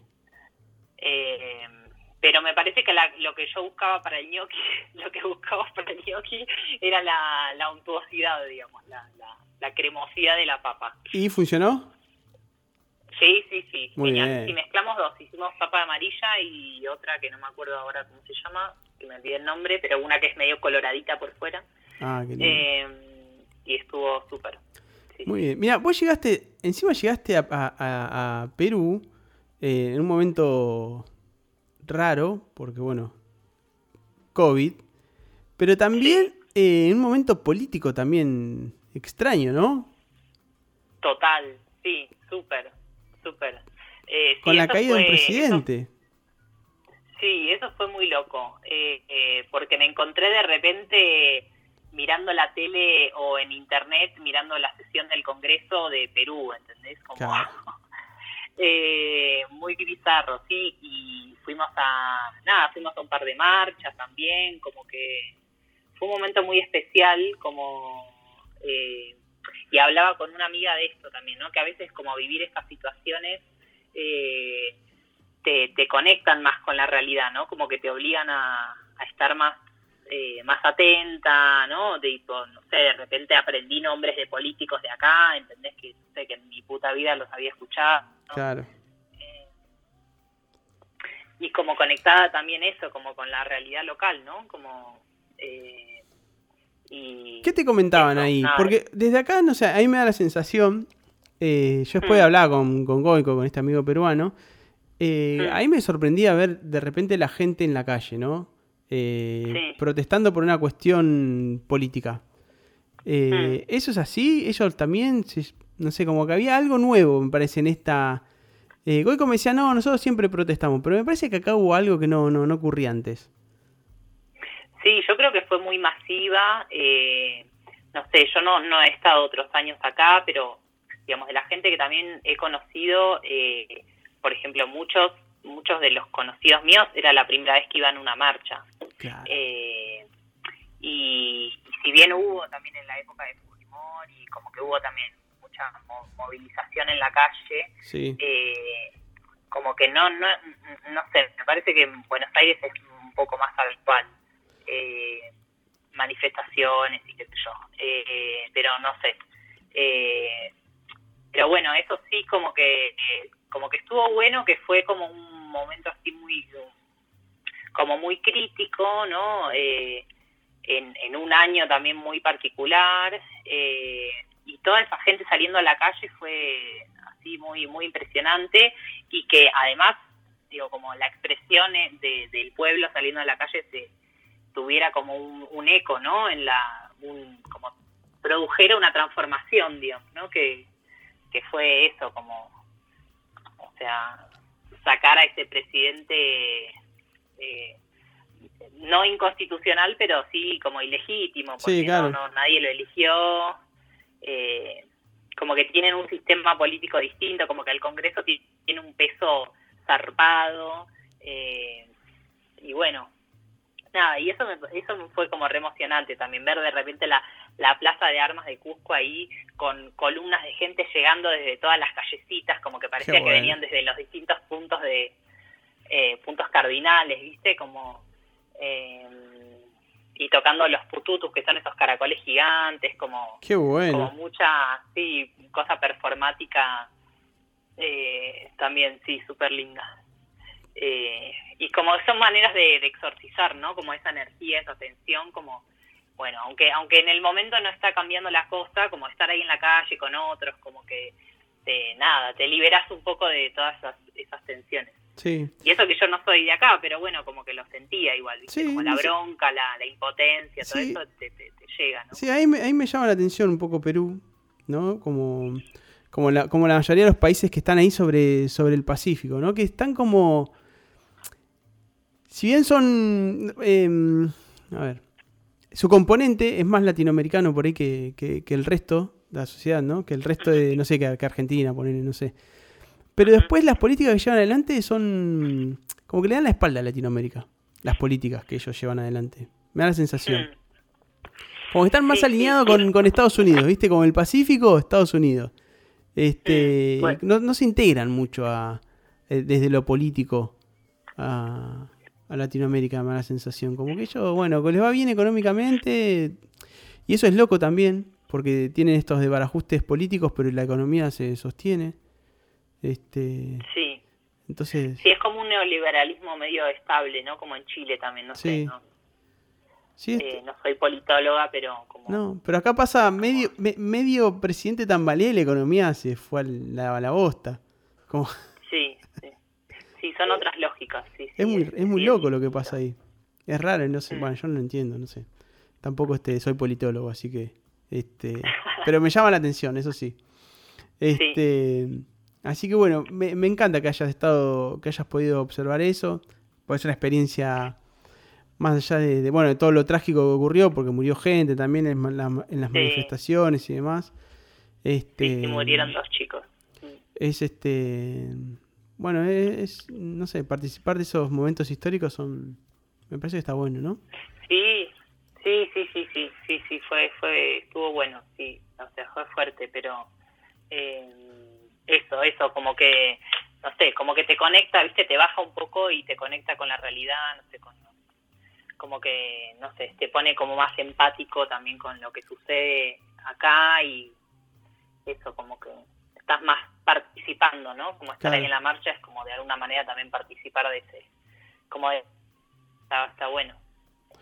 Lu querida bueno Sí, tenemos más música que seleccionaste Sí, ahora hay un tema que, Eh, que- que bueno. ya vi el tema la verdad que no no no lo tengo este tema me sorprende Sara. Eh, voy, eh, ¿Podemos hacer un cambio de orden? Sí. Porque en línea un poco con lo que veníamos hablando, ah muy me bien parece que tiene más eh, tiene más como coherencia eh, poner el que había pensado para lo último, pero vamos a dejar el otro, el cuarto para lo último. dale y este tema lo elegí porque, eh, Bueno, un poco lo, lo vengo escuchando mucho estos últimos meses. La verdad que no sé ni de qué año es, ni tampoco conozco mucho la banda que, la, que, lo, que lo hace. Em, pero, eh, bueno, eso lo vengo escuchando mucho. Fue una de estas sugerencias así de Spotify, que Sí. es como medio la nueva manera de escuchar música, ¿no? Como de conocer cosas. Ya, ya no es me lo Por lo pasó, me lo pasó un amigo, eh, nos- ya no es, me lo recomendó Spotify, como la inteligencia artificial. Sí. Muy loco. Exacto. Así unos algoritmos que andan Sí. a ver cómo funcionan. Eh, y igual no- igual yo sigo recomendando músicas, ¿eh? Como que Claro. me parece que es un lindo gesto, como Sí. compartir eh, músicas que a uno le gustan y, y pensar en que a otro también le pueden gustar es como... Eh, a vos te he compartido algunas músicas Sí, estos últimos años sí, sí, sí. no recuerdo, pero cada tanto nos intercambiamos. Y bueno, y este tema tiene, eh, es un tema que adentro tiene una, eh, o sea, como una cita mm, ex- explícita a otro tema. eh, y bueno, y lo elegí un poco porque el tema que cita me gusta mucho, el original, Sí, eh, es un tema de mano negra, eh, muy conocido, que lo vi también eh, yo, eh, con mis viejos, como te decía antes, que han sido muy recitaleros. Eh, una vez, no me acuerdo si en el 89 o en el 90, Sí, vimos una exposición eh, que se hacía creo por la 9 de julio, muy flashera también, sí. eh, con que era una exposición de Francia en Buenos Aires, no sé si era algo de la embajada francesa, y bueno, y tocó Mano Negra. Qué loco. Y yo lo, y yo lo recuerdo, o sea, como que to- pasaban como unos, unos carros, eh, así como tipo carrozas, ¿entendés? Como con arriba con desde exposiciones de indumentaria, tipo objetos vestidos que se movían, cosas así, eh, medio maquinarias articuladas y mano negra. Eh, y bueno, y este tema, eh, esto lo vengo escuchando mucho, tiene una cosa así como medio de protesta también, porque es así como medio, eh, con- como medio contestatario, como que es un tema también que escucharía ah, previo a ir a una marcha, como que te pone así como en clima Un clima de Tipo- protesta. el clima de protesta eh, y como te decía también esto eh, eh, esa esa serie de acciones digamos en la calle que, que hubieron acá en Perú eh, también me conectaron con, con esa parte que la tengo en Buenos Aires como de eso de marchas o de marchas feministas o de marchas por la educación pública o de o de bueno en general esos son los dos tópicos a los que más asisto o Claro. porque bueno o por alguna otra situación así coyuntural política pero eh, pero me, me gusta me gusta la calle ahí eh, la, la, la protesta la intentar cambiar desde el juntarse y, y- y mostrar que las cosas no están bien Claro. eh, y, y bueno, y, y este y me parece que es algo también medio transversal, como que acá me encontré y dije, ah, bueno, tipo, estamos medio todos en la misma, como que eh, es, es, es por acá, ¿no? La manera como de, de, de transformar. Si la política no cambia, y bueno, hay que tratar de cambiarla. Sí, está muy Eh, bien. Eh, Y así que este tema me conecta con eso. Lo que, mira, mi- mira que eh, qué loco lo que pasó en- durante la pandemia, que la gente Sí. que, que habitualmente salía a la calle, viste, no salió acá, en- acá en Buenos Aires, salía otra gente, que era la que antes no salía a la calle. Sí, rarísimo eso. Mirá qué cosas locas ocurrieron, ¿no? Sí, sí, total, total. Bueno, y acá también una marcha con distancia social era raro porque era avanzar, avanzar, avanzar y por momentos nos teníamos que frenar para que hagamos la distancia, ¿viste? Mientras Qué caminábamos. Qué. Eh, y así que sí, eso estuvo... eh, no poder cantar tanto porque con barbijo, Claro. pero bueno. Eh, pero igual hubo, hubieron unos cantitos simpáticos. El que más me gustó es uno que decía... Eh, eh, perdón, ¿eh? a ver Sí. que no me lo acuerdo, creo que lo tengo por acá anotado. Eh, en Sierra, ¿cómo era? Ah, en Costa, Sierra y Selva, Merino es una mierda. Eh, Merino es este presidente eh, El que sustituto. del Congreso Claro. después que destituyeron al otro, ¿no? Pero Que era, era un presidente, a- aparte tenía un apoyo bajísimo, no sé si tenía como... En las últimas elecciones había tenido como 5.000 votos, no sé, una cosa así, un- una truchada era. Sí, sí, sí, sí. Y aparte, el-. Lo llamativo de, de esto que, que, que marcás vos de la canción esta, en sierra, selva y costa, costa sierra, ¿cómo decía? En costa, sierra y selva. Que es la, la división... eh, el-. La división típica de, de- de Perú, o sea, se divide, que es lo que hablamos con Sí. Goico aquella vez. Está como Tal muy cual, dividido el las tres país. regiones. Las tres regiones, claro, la, la, la, la costa don- donde, donde la gente va a triunfar, ¿no? Donde está el éxito Claro. comercial y demás. La sierra, donde están los discriminados. Y la Claro. selva, donde, nada, están más allá de todo. la gente... La gente ahí es, no sé, como me- por lo que me cuentan, no conozco la selva, pero me dice que la gente es como, bueno, está divertida ahí, como, no sé, tiene un ánimo distinto, este, son más festivos o no sé. Pero mm, algo de eso, ¿no? Qué loco, sí, sí, sí. Sí, como, sí, como que se deben dar también como, eso, como estereotipos también de cada región. Sí, Eh, bueno, como allá también, ¿no? Como en todos claro. Sí, sí, sí. Pero, Siento, es, es loco porque bueno. yo me acuerdo de haber ido a Perú, y me voy un poco por las ramas, de haber ido y, y sorprenderme de cuestiones así discriminatorias. Eh, y como, como se sorprende allá, pero no se da cuenta lo que pasa acá, ¿no? Como, este, claro.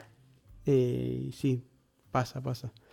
Bueno, querida Lu, ¿qué canciones entonces las que vamos a escuchar?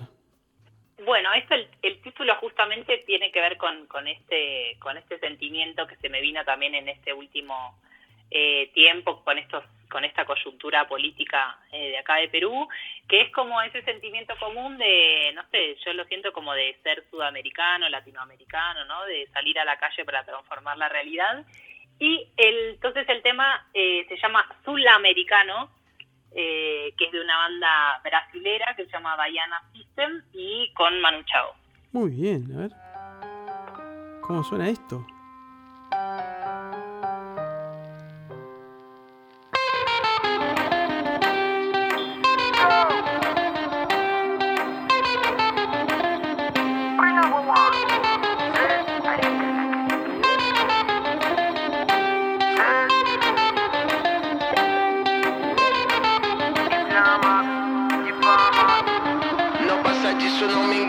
Sou sul-americano de Feira de Santana. Avisa americano, não acredito no Obama Revolucionário. Guevara conhece a liberdade Sem olhar no dicionário Sem olhar no dicionário Ele conhece a liberdade. Vamos que vamos, vou traçando vários planos Vou seguir cantarolando pra poder contra-atacar. Contra-atacar, contra-atacar Eu vou traçando vários planos pra poder Contra-atacar, contra-atacar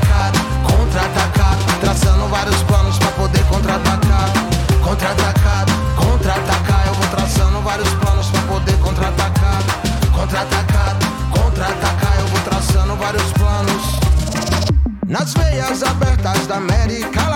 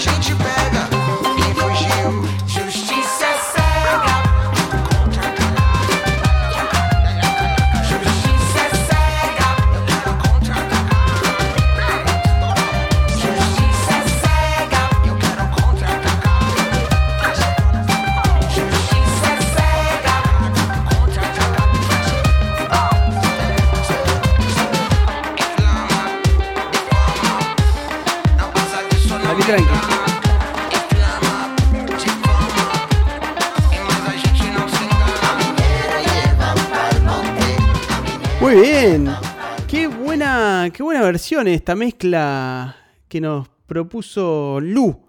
Que estamos hablando con Lu desde Cusco. Qué loco Cusco, ¿eh? Bueno, Lu, continuemos. Son las 11.09. ¿Qué hora es allá? Eh, 909. 9.09. Dos horas menos. Dos horas de diferencia.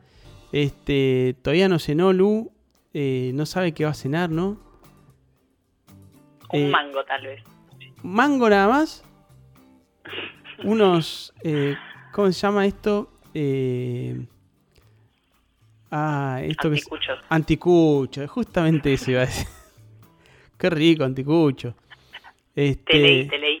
Sí.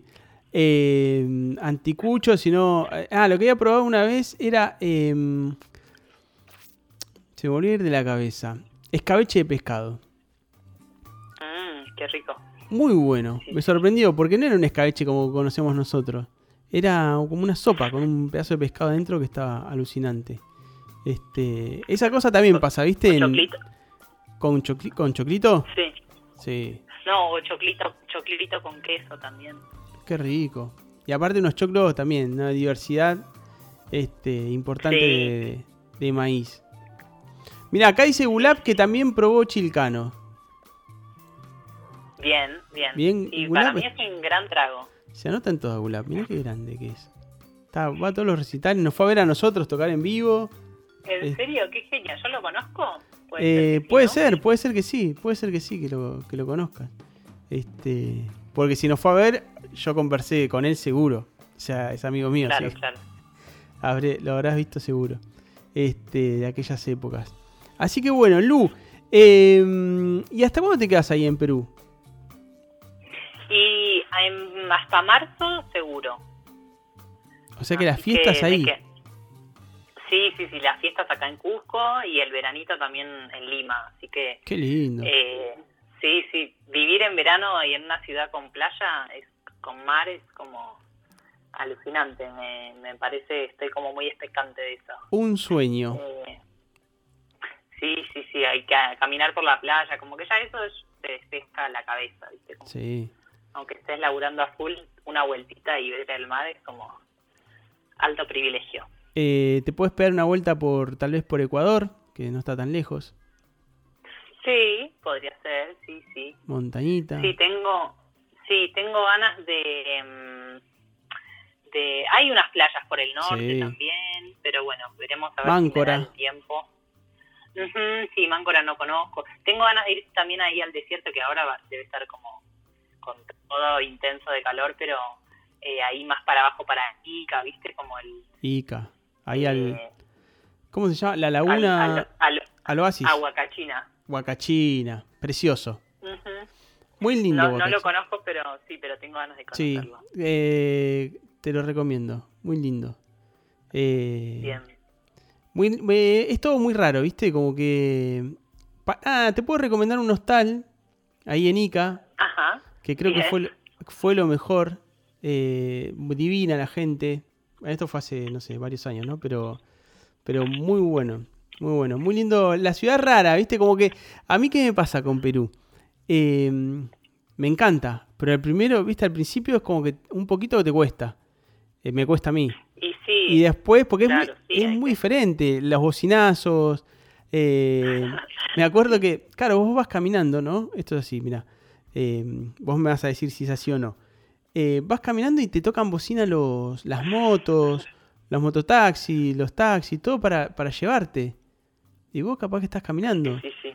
Este, Sí, como que te sacan la ficha al toque de, de como le dicen acá, de afuerino. afuerina, ahí está. Y, y claro, ¿viste? Uno, yo ya me empiezo a molestar. Y Cecilia, lo que yo estaba con, en ese viaje estábamos con Cecilia. Y Cecilia me decía, bueno, ¿ves así? Este, se siente una mujer todo el tiempo en Buenos Aires. Te tocan bocina, te dicen algo, te. Bueno, así estoy. Y te digo, ah, claro, me hace caer fichas, mirá que. me va pasando data. No, bastante bonito. Sí, bueno, total.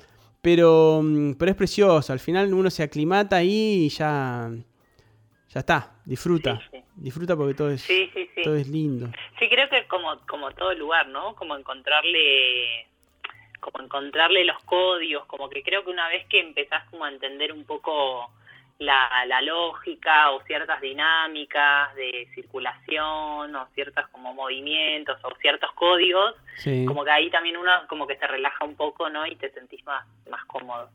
Eh, es como, sí, como, como cruzar esa distancia cultural y como entender como hasta cual, cualquier lado que vaya, digo, Sí. aunque vayas a Uruguay o a, o a Córdoba, no sé, pero No, es verdad eso. Los- Eh. Cuando llegas, es verdad eso. Cuando llegas eh, a un como, lugar. como que te aturde Sí. un poco, ¿no? Esa distancia, sí, cultural, no sé. Y es como- eso, lo que decías recién, me parece la, la clave es esa, entender los códigos. ¿eh? que, que, que, no sé, que uno va con los códigos de la ciudad de donde uno es y entonces piensa, mm, no sé, calle oscura peligroso. Y capaz que la ciudad, eh, no sé, no hay iluminación. como- ¿Entendés? Sí, sí, total. Y, y no, claro, entonces, bueno, no, no, las calles oscuras no son peligrosas, o no sé, o, o mm, se acostumbra también al código este que te toquen bocina para llevarte, entonces ya uno al final este, se lo toma de mejor manera. Eh, Sí, sí, sí. como que todo así. Mismo con la comida, que va a los, a los, Exacto. a los mercaditos y ves de repente la carne colgada sin refrigerar y lo pensás, ¿viste? Sí. Sí, sí. Lo pensás un Sí, poco. algo igual que no supero y que no logro aclim- aclimatarme y que creo que no voy a aclimatarme nunca es la, la, la, be- la bebida al tiempo. Es verdad. Es como... Y, y eso, eso es muy como acá de la sierra también, como... Eh, porque eso, porque hace frío y entonces hay como que tienen una cosa de que si tomas fría ya te, te, te enfermas y te haces mal a la garganta y qué sé yo, pero la birra caliente no, no, la paso, es como... Natural. No puedo. Para nosotros es caliente y prefiero no- es natural, ¿no? Ahí. Claro, prefiero, prefiero, eh, no, prefiero no tomar birra. No, ni hablar, ni hablar. O si no, ¿cómo, cómo se pide cuando es fría, fría? y sí, la pedís helada, Ajá. sí, como fría, pero en, en los lugares a veces no, no, no las tienen, ¿entendés? En la heladera. Claro, no existe. en, en el, La tenés que comprar en el Entonces- supermercado y llevarla a tu casa. claro. Y al freezer. eh. Al tiempo. O, eh, puede ser que sea, el, ot- el ot- el- ¿Cómo? puede ser que siga al polo. no sé, ¿la No fría sabe. decís? Sí. No lo he Me escuchado, no, no lo he escuchado, puede ser, pero no, no. Al, al tiempo sí es la como natural, eh, la Coca-Cola también al natural, como... No, tremendo. eh, eh, pero bueno, siempre hay algún hielito que ayuda. Sí, claro. ¿Qué? Mira, acá Gulab me dice al polo, es así. Mira qué grande, Gulab, está en todas. ¿Qué, qué es lo que más extrañas de, de acá, de, de, de Buenos Aires? Uy, em, Más allá de las amistades, imagino que extrañas como, o la Sí. familia, qué sé yo. Pero esas cosas, los viste, cotidianas. Claro. Sí, eh, y extraño, extraño como eh, el barrio, como Almagro, así como salir a caminar, pero ya venía extrañando cosas mientras estaba allá. Claro. Como, como que eso, como para moverse fue un año que creo que, que me costó menos porque eh, eso ya, tipo la virtualidad ya la tenía instaladísima, Claro. la- la- las charlas virtuales ya las tenía como súper eh, a- a- afiladas, digamos Sí. eh, y, ha- y hacía gente que ya hacía tiempo que no veía, entonces bueno, eh, no fue tan, creo que no fue tan contrastante, pero pero sí extraño como sal- salir de mi casa e ir caminando a algún bar, como eh, el calor, ahora extraño el calor, como Claro. está haciendo un frío de que te hiela los huesos y, y esta época a mí me encanta, como cuando empieza ya el calorcito, Claro. que tirás ahí ya... ya Los días son más largos. estar. Los días son más largos, sí, total, claro. Esos atardeceres así, eh, zarpados de 8 de la noche, como Claro. 7. eh, con Una birra bien Con fría. una birrita, sí, Qué lindo. tal cual. Claro, normal. Sí, Ahora, claro, encima sí. ahí en, en Cusco ya empieza la temporada de lluvia. Claro, claro, estamos a pleno acá con lluvia, ya que, que tardó en llegar, no sé por qué, pero eh, pero bueno, ahora ya llegó y sí, llueve, y se pone frío, después sale un poco el sol, después vuelve a llover, como que Tal cual. va así como alternando. Tenés que no salir sé con qué el- me voy a encontrar. Con el impermeable todo el tiempo. Sí, sí, claro, sí, sí, total. Qué locura. Lima me parece que ya me voy a encontrar con un veranito más instalado, más, eh, más Más- familiar, digamos. Sí. Pero viste que Lima es templadito. Eh, no hace ni mucho, mucho calor, ni tampoco como más, no sé. Tiene esa bruma, viste, que entra del mar que también la, Sí, la refresca. Sí, pero en, ve- en, en verano es otra cosa, ¿eh? Porque por ejemplo, yo otra, eh, he estado en invierno en general Sí. y no conocía el cielo de Lima, como está Claro. siempre nublado. Siempre Pero nublado. en verano ya, ya empieza a haber solcito, ya es como... Mirá, ¿sabes qué? Eh, Me hace acordar a que Goico, este amigo que, el, que vengo citando constantemente, viene a Buenos Aires este, bastante seguido y le pasa que, que- y siempre cuando me lo encuentro un día nublado, él está- nostalgioso porque le recuerda, Claro, le recuerda a Lima. a Lima. Muy loco. claro. Y ya, estoy, hoy estoy nostalgioso porque está nublado y recuerdo a Lima. Claro, Qué locura. sí, total. Pero qué lindo que Sí, es. sí, nublado y sin llover, como que no llueve nunca. No Parece llueve que nunca. está por, pero no. Bueno, eso también eh, es, es llamativo. Las casas de Lima, como no llueve nunca, no están preparadas para la lluvia. Entonces los techos eh, están hechos así y de repente hubo, eh, en esos años que anduve por ahí, resulta que como nunca llovió. Y hubo desastre porque, claro, llovió muchísimo, como una lluvia normal acá en Buenos Aires, pero como los techos no están acostumbrados, se filtró. Hubo muchas casas con filtraciones, muchísimas. Claro, Este, claro, claro. Y es algo que no, no, no Es el ocurre. flagelo de la gotera. Claro, uno va caminando por Lima y ve, eh, es una zona muy seca también, entonces ve las paredes llenas de, de- con, con polvo, en la, en la textura de las paredes, pol- las plantas, en las hojas, polvo. Sí, eh, sí, como una cenicita, ¿no? Como sí. así como... todo cubierto de una fina capa de tierra, este, que es una constante, porque claro, es una zona desértica, este, los vientos y demás, y bueno, que nunca llueve y nunca termina de lavar la- las paredes, ni las plantas, ni nada. Muy, Exacto.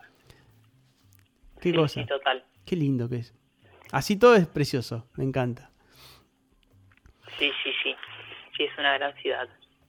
Así que bueno, querida Lu, vamos ya llegando a la última canción, que ahora que era, era la Ujú. anteúltima, ahora va a ser la última. Sí, Eh, alto cierre. Alto cierre. ¿Qué, qué, qué tenemos preparado para el cierre?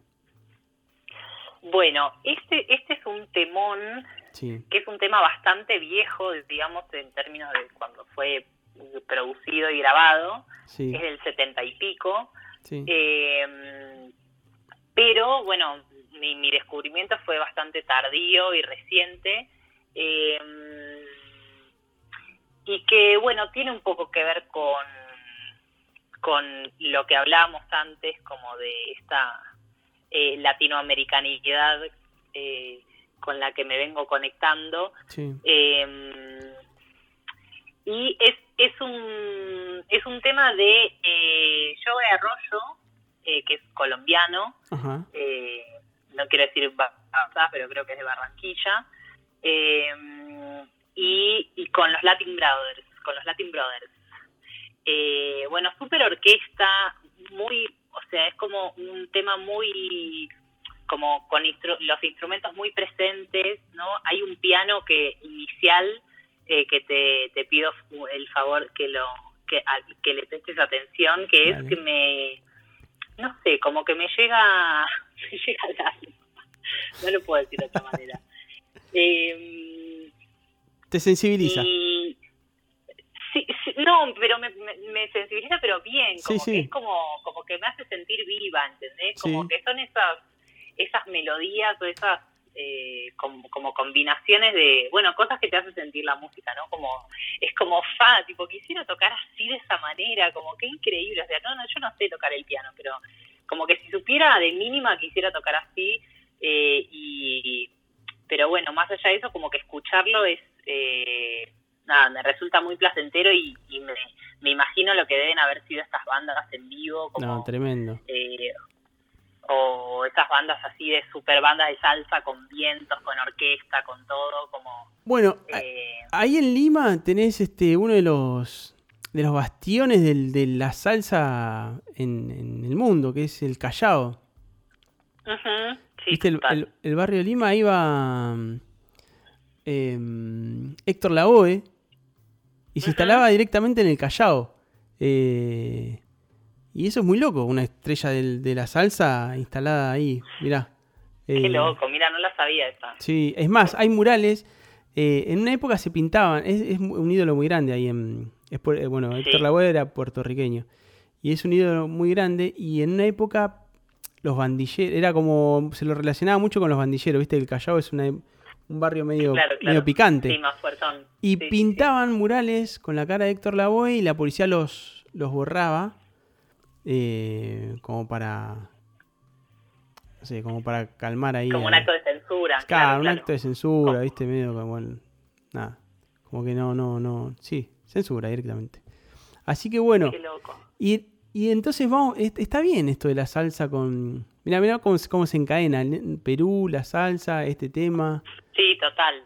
Sí, además como eso, es- este año también en todo ese proceso de espera, Sí. como que esa espera la fui también a espera para viajar acá, digo, como esa espera, ese- ese viaje pospuesto, sí, como que también lo fui amenizando con así con mucha música tropical claro, y que y también a mí me llegó como como que en Buenos Aires, no sé si lo notás, pero en Buenos Aires capital, sí, como que yo siento que en los últimos años, no sé, últimos 10 años, sí, hubo como un proceso como de, que yo le digo como un proceso de tropicalización, que me parece como un aporte, un gran aporte para la ciudad, con mucha migración joven, eh, bueno, colombiana, primero Sí. venezolana, un poco mexicana también, pero eh, como que para mí ah, eh, es, ha sido como un gran, un gran aporte esa, la presencia de arepas, ¿no? Como ni hablar, eh, la- todas las verdulerías de mi casa siempre están pasando tipo temones que, que me quedo tardo en comprar verduras porque digo como que hago descubrimientos de temas ahí, ¿viste? Tipo, Claro, tiro claro. Shazam ya sama al toque ahí, tingui. al toque, sí.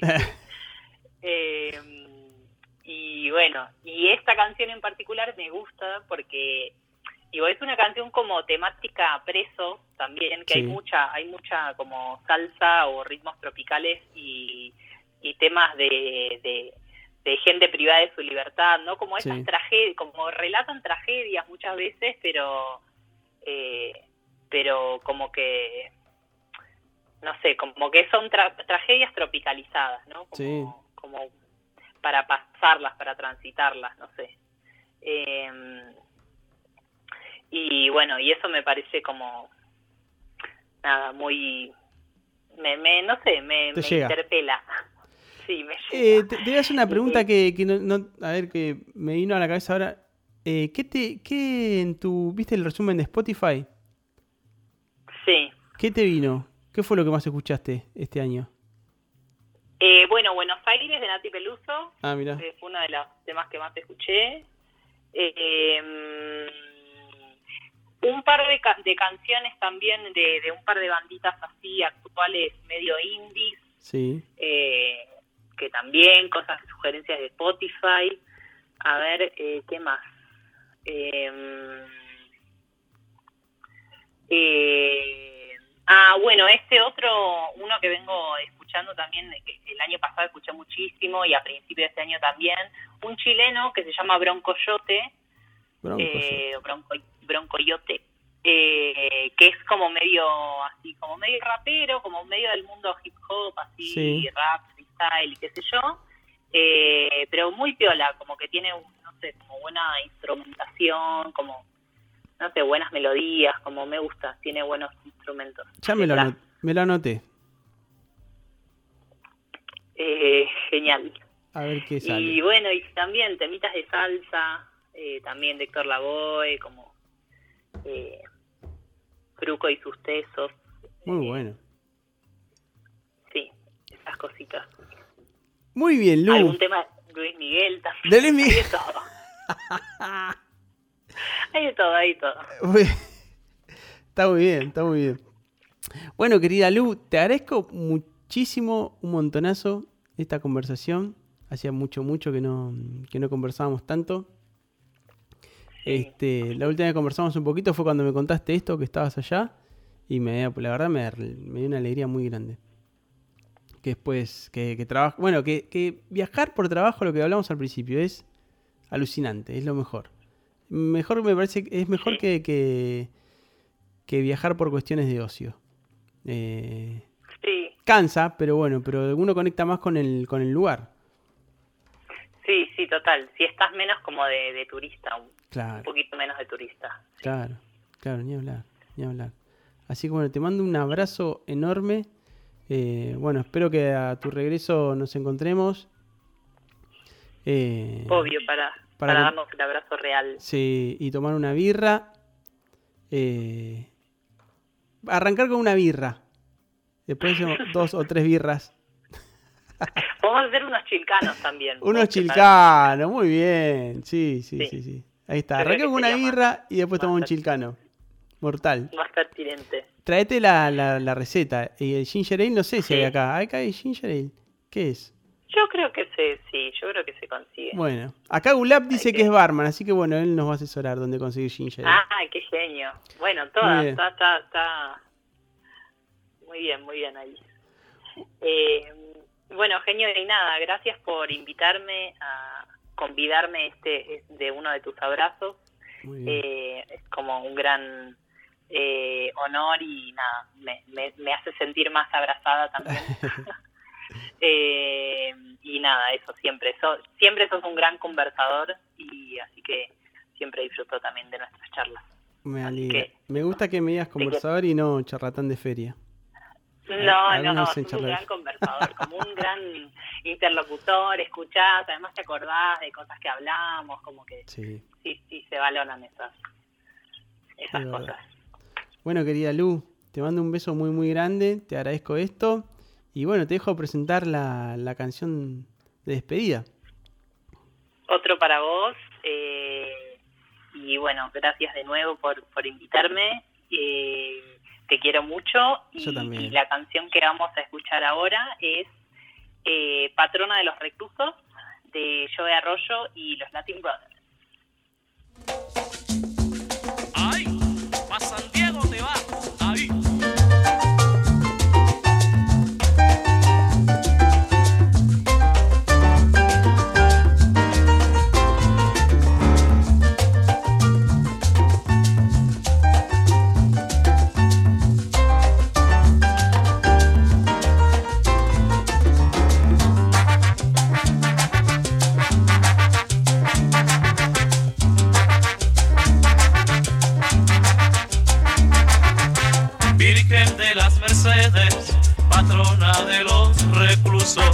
Dame si puedes la libertad y recursos para salir de esta celda donde me encuentro amargado, pagando una larga pena, la máxima del juzgado. De rodillas te prometo que al vicio no vuelvo más. Yo seré honrado y honesto, me voy a regenerar. Virgen de las Mercedes, patrona de los reclusos. Mi madre está que se muere, ella por mí sufre mucho, sí. ¿Quién le dará de beber? Oye, ¿quién le dará de comer?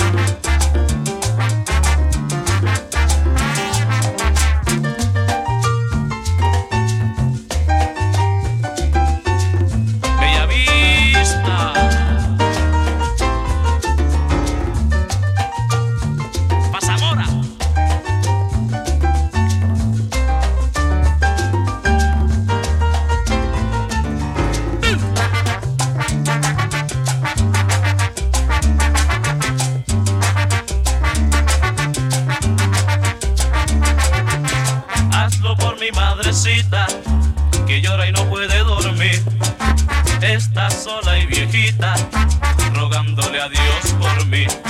Espérame, madre bella, muy pronto estaré a tu lado, con esta virgen tan buena que de su altar ha bajado a darme la libertad que con dolor le pedí para que no sufras más y estar siempre junto a ti. Virgen de las Mercedes, patrona madrastra que se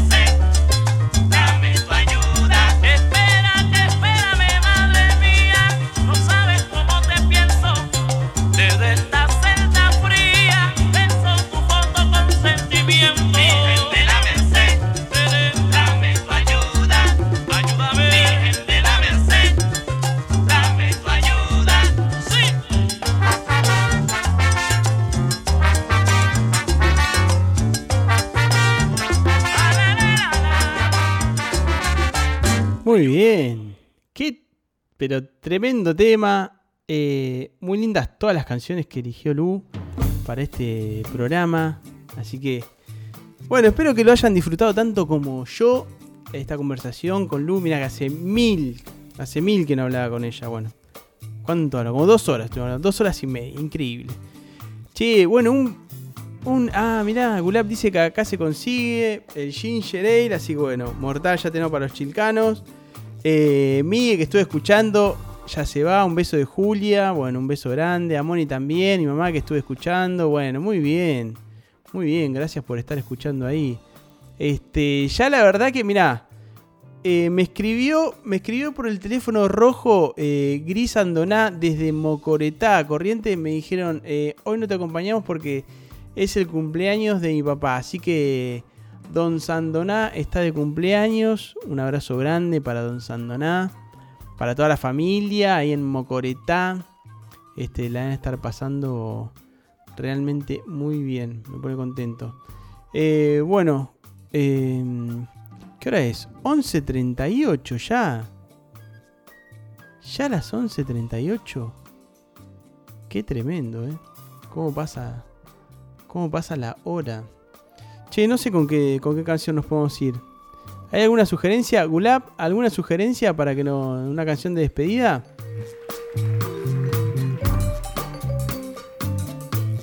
Tiren algún tema, por favor. Se los pido. Voy buscando si no, mientras por acá. Uh, tienen un ritmo.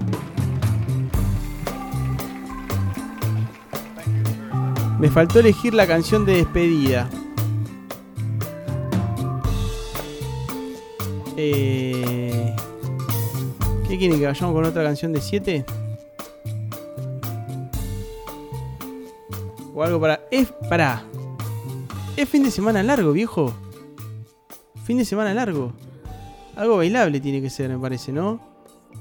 Así siguen ahí. No sé en qué, no sé en qué andarán. No sé en qué andarán ustedes. Bueno. Eh, no sé, chicos, chicas. Estoy por poner algo que.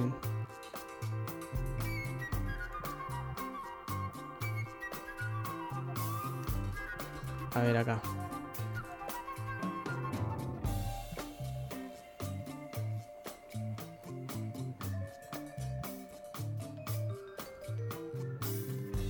Acá tengo algo, eh.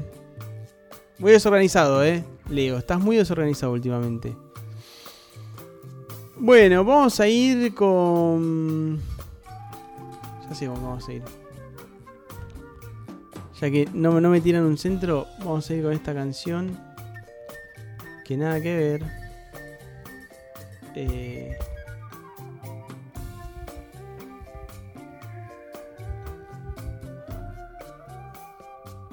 Pero que me gusta, no importa.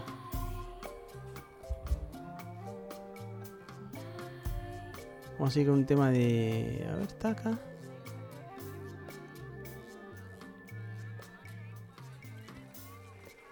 Esto para Gulab, para que se vaya interiorizando. Eh, Vamos a ir con este tema. De. Eh... Ah, ahora estoy indeciso, loco. Bueno, vamos con McFly. Ya está. Vamos con McFly de Catriel. Y hasta el domingo que viene. Uh, estoy muerto de sueño. Les mando un beso y un abrazo muy grande. Qué bueno, voy a probar un Fernet ahora. Y. Y a comer algo. Mirá cómo suena esto, Gulap. Bueno, hasta el próximo domingo. Esto fue abrazo.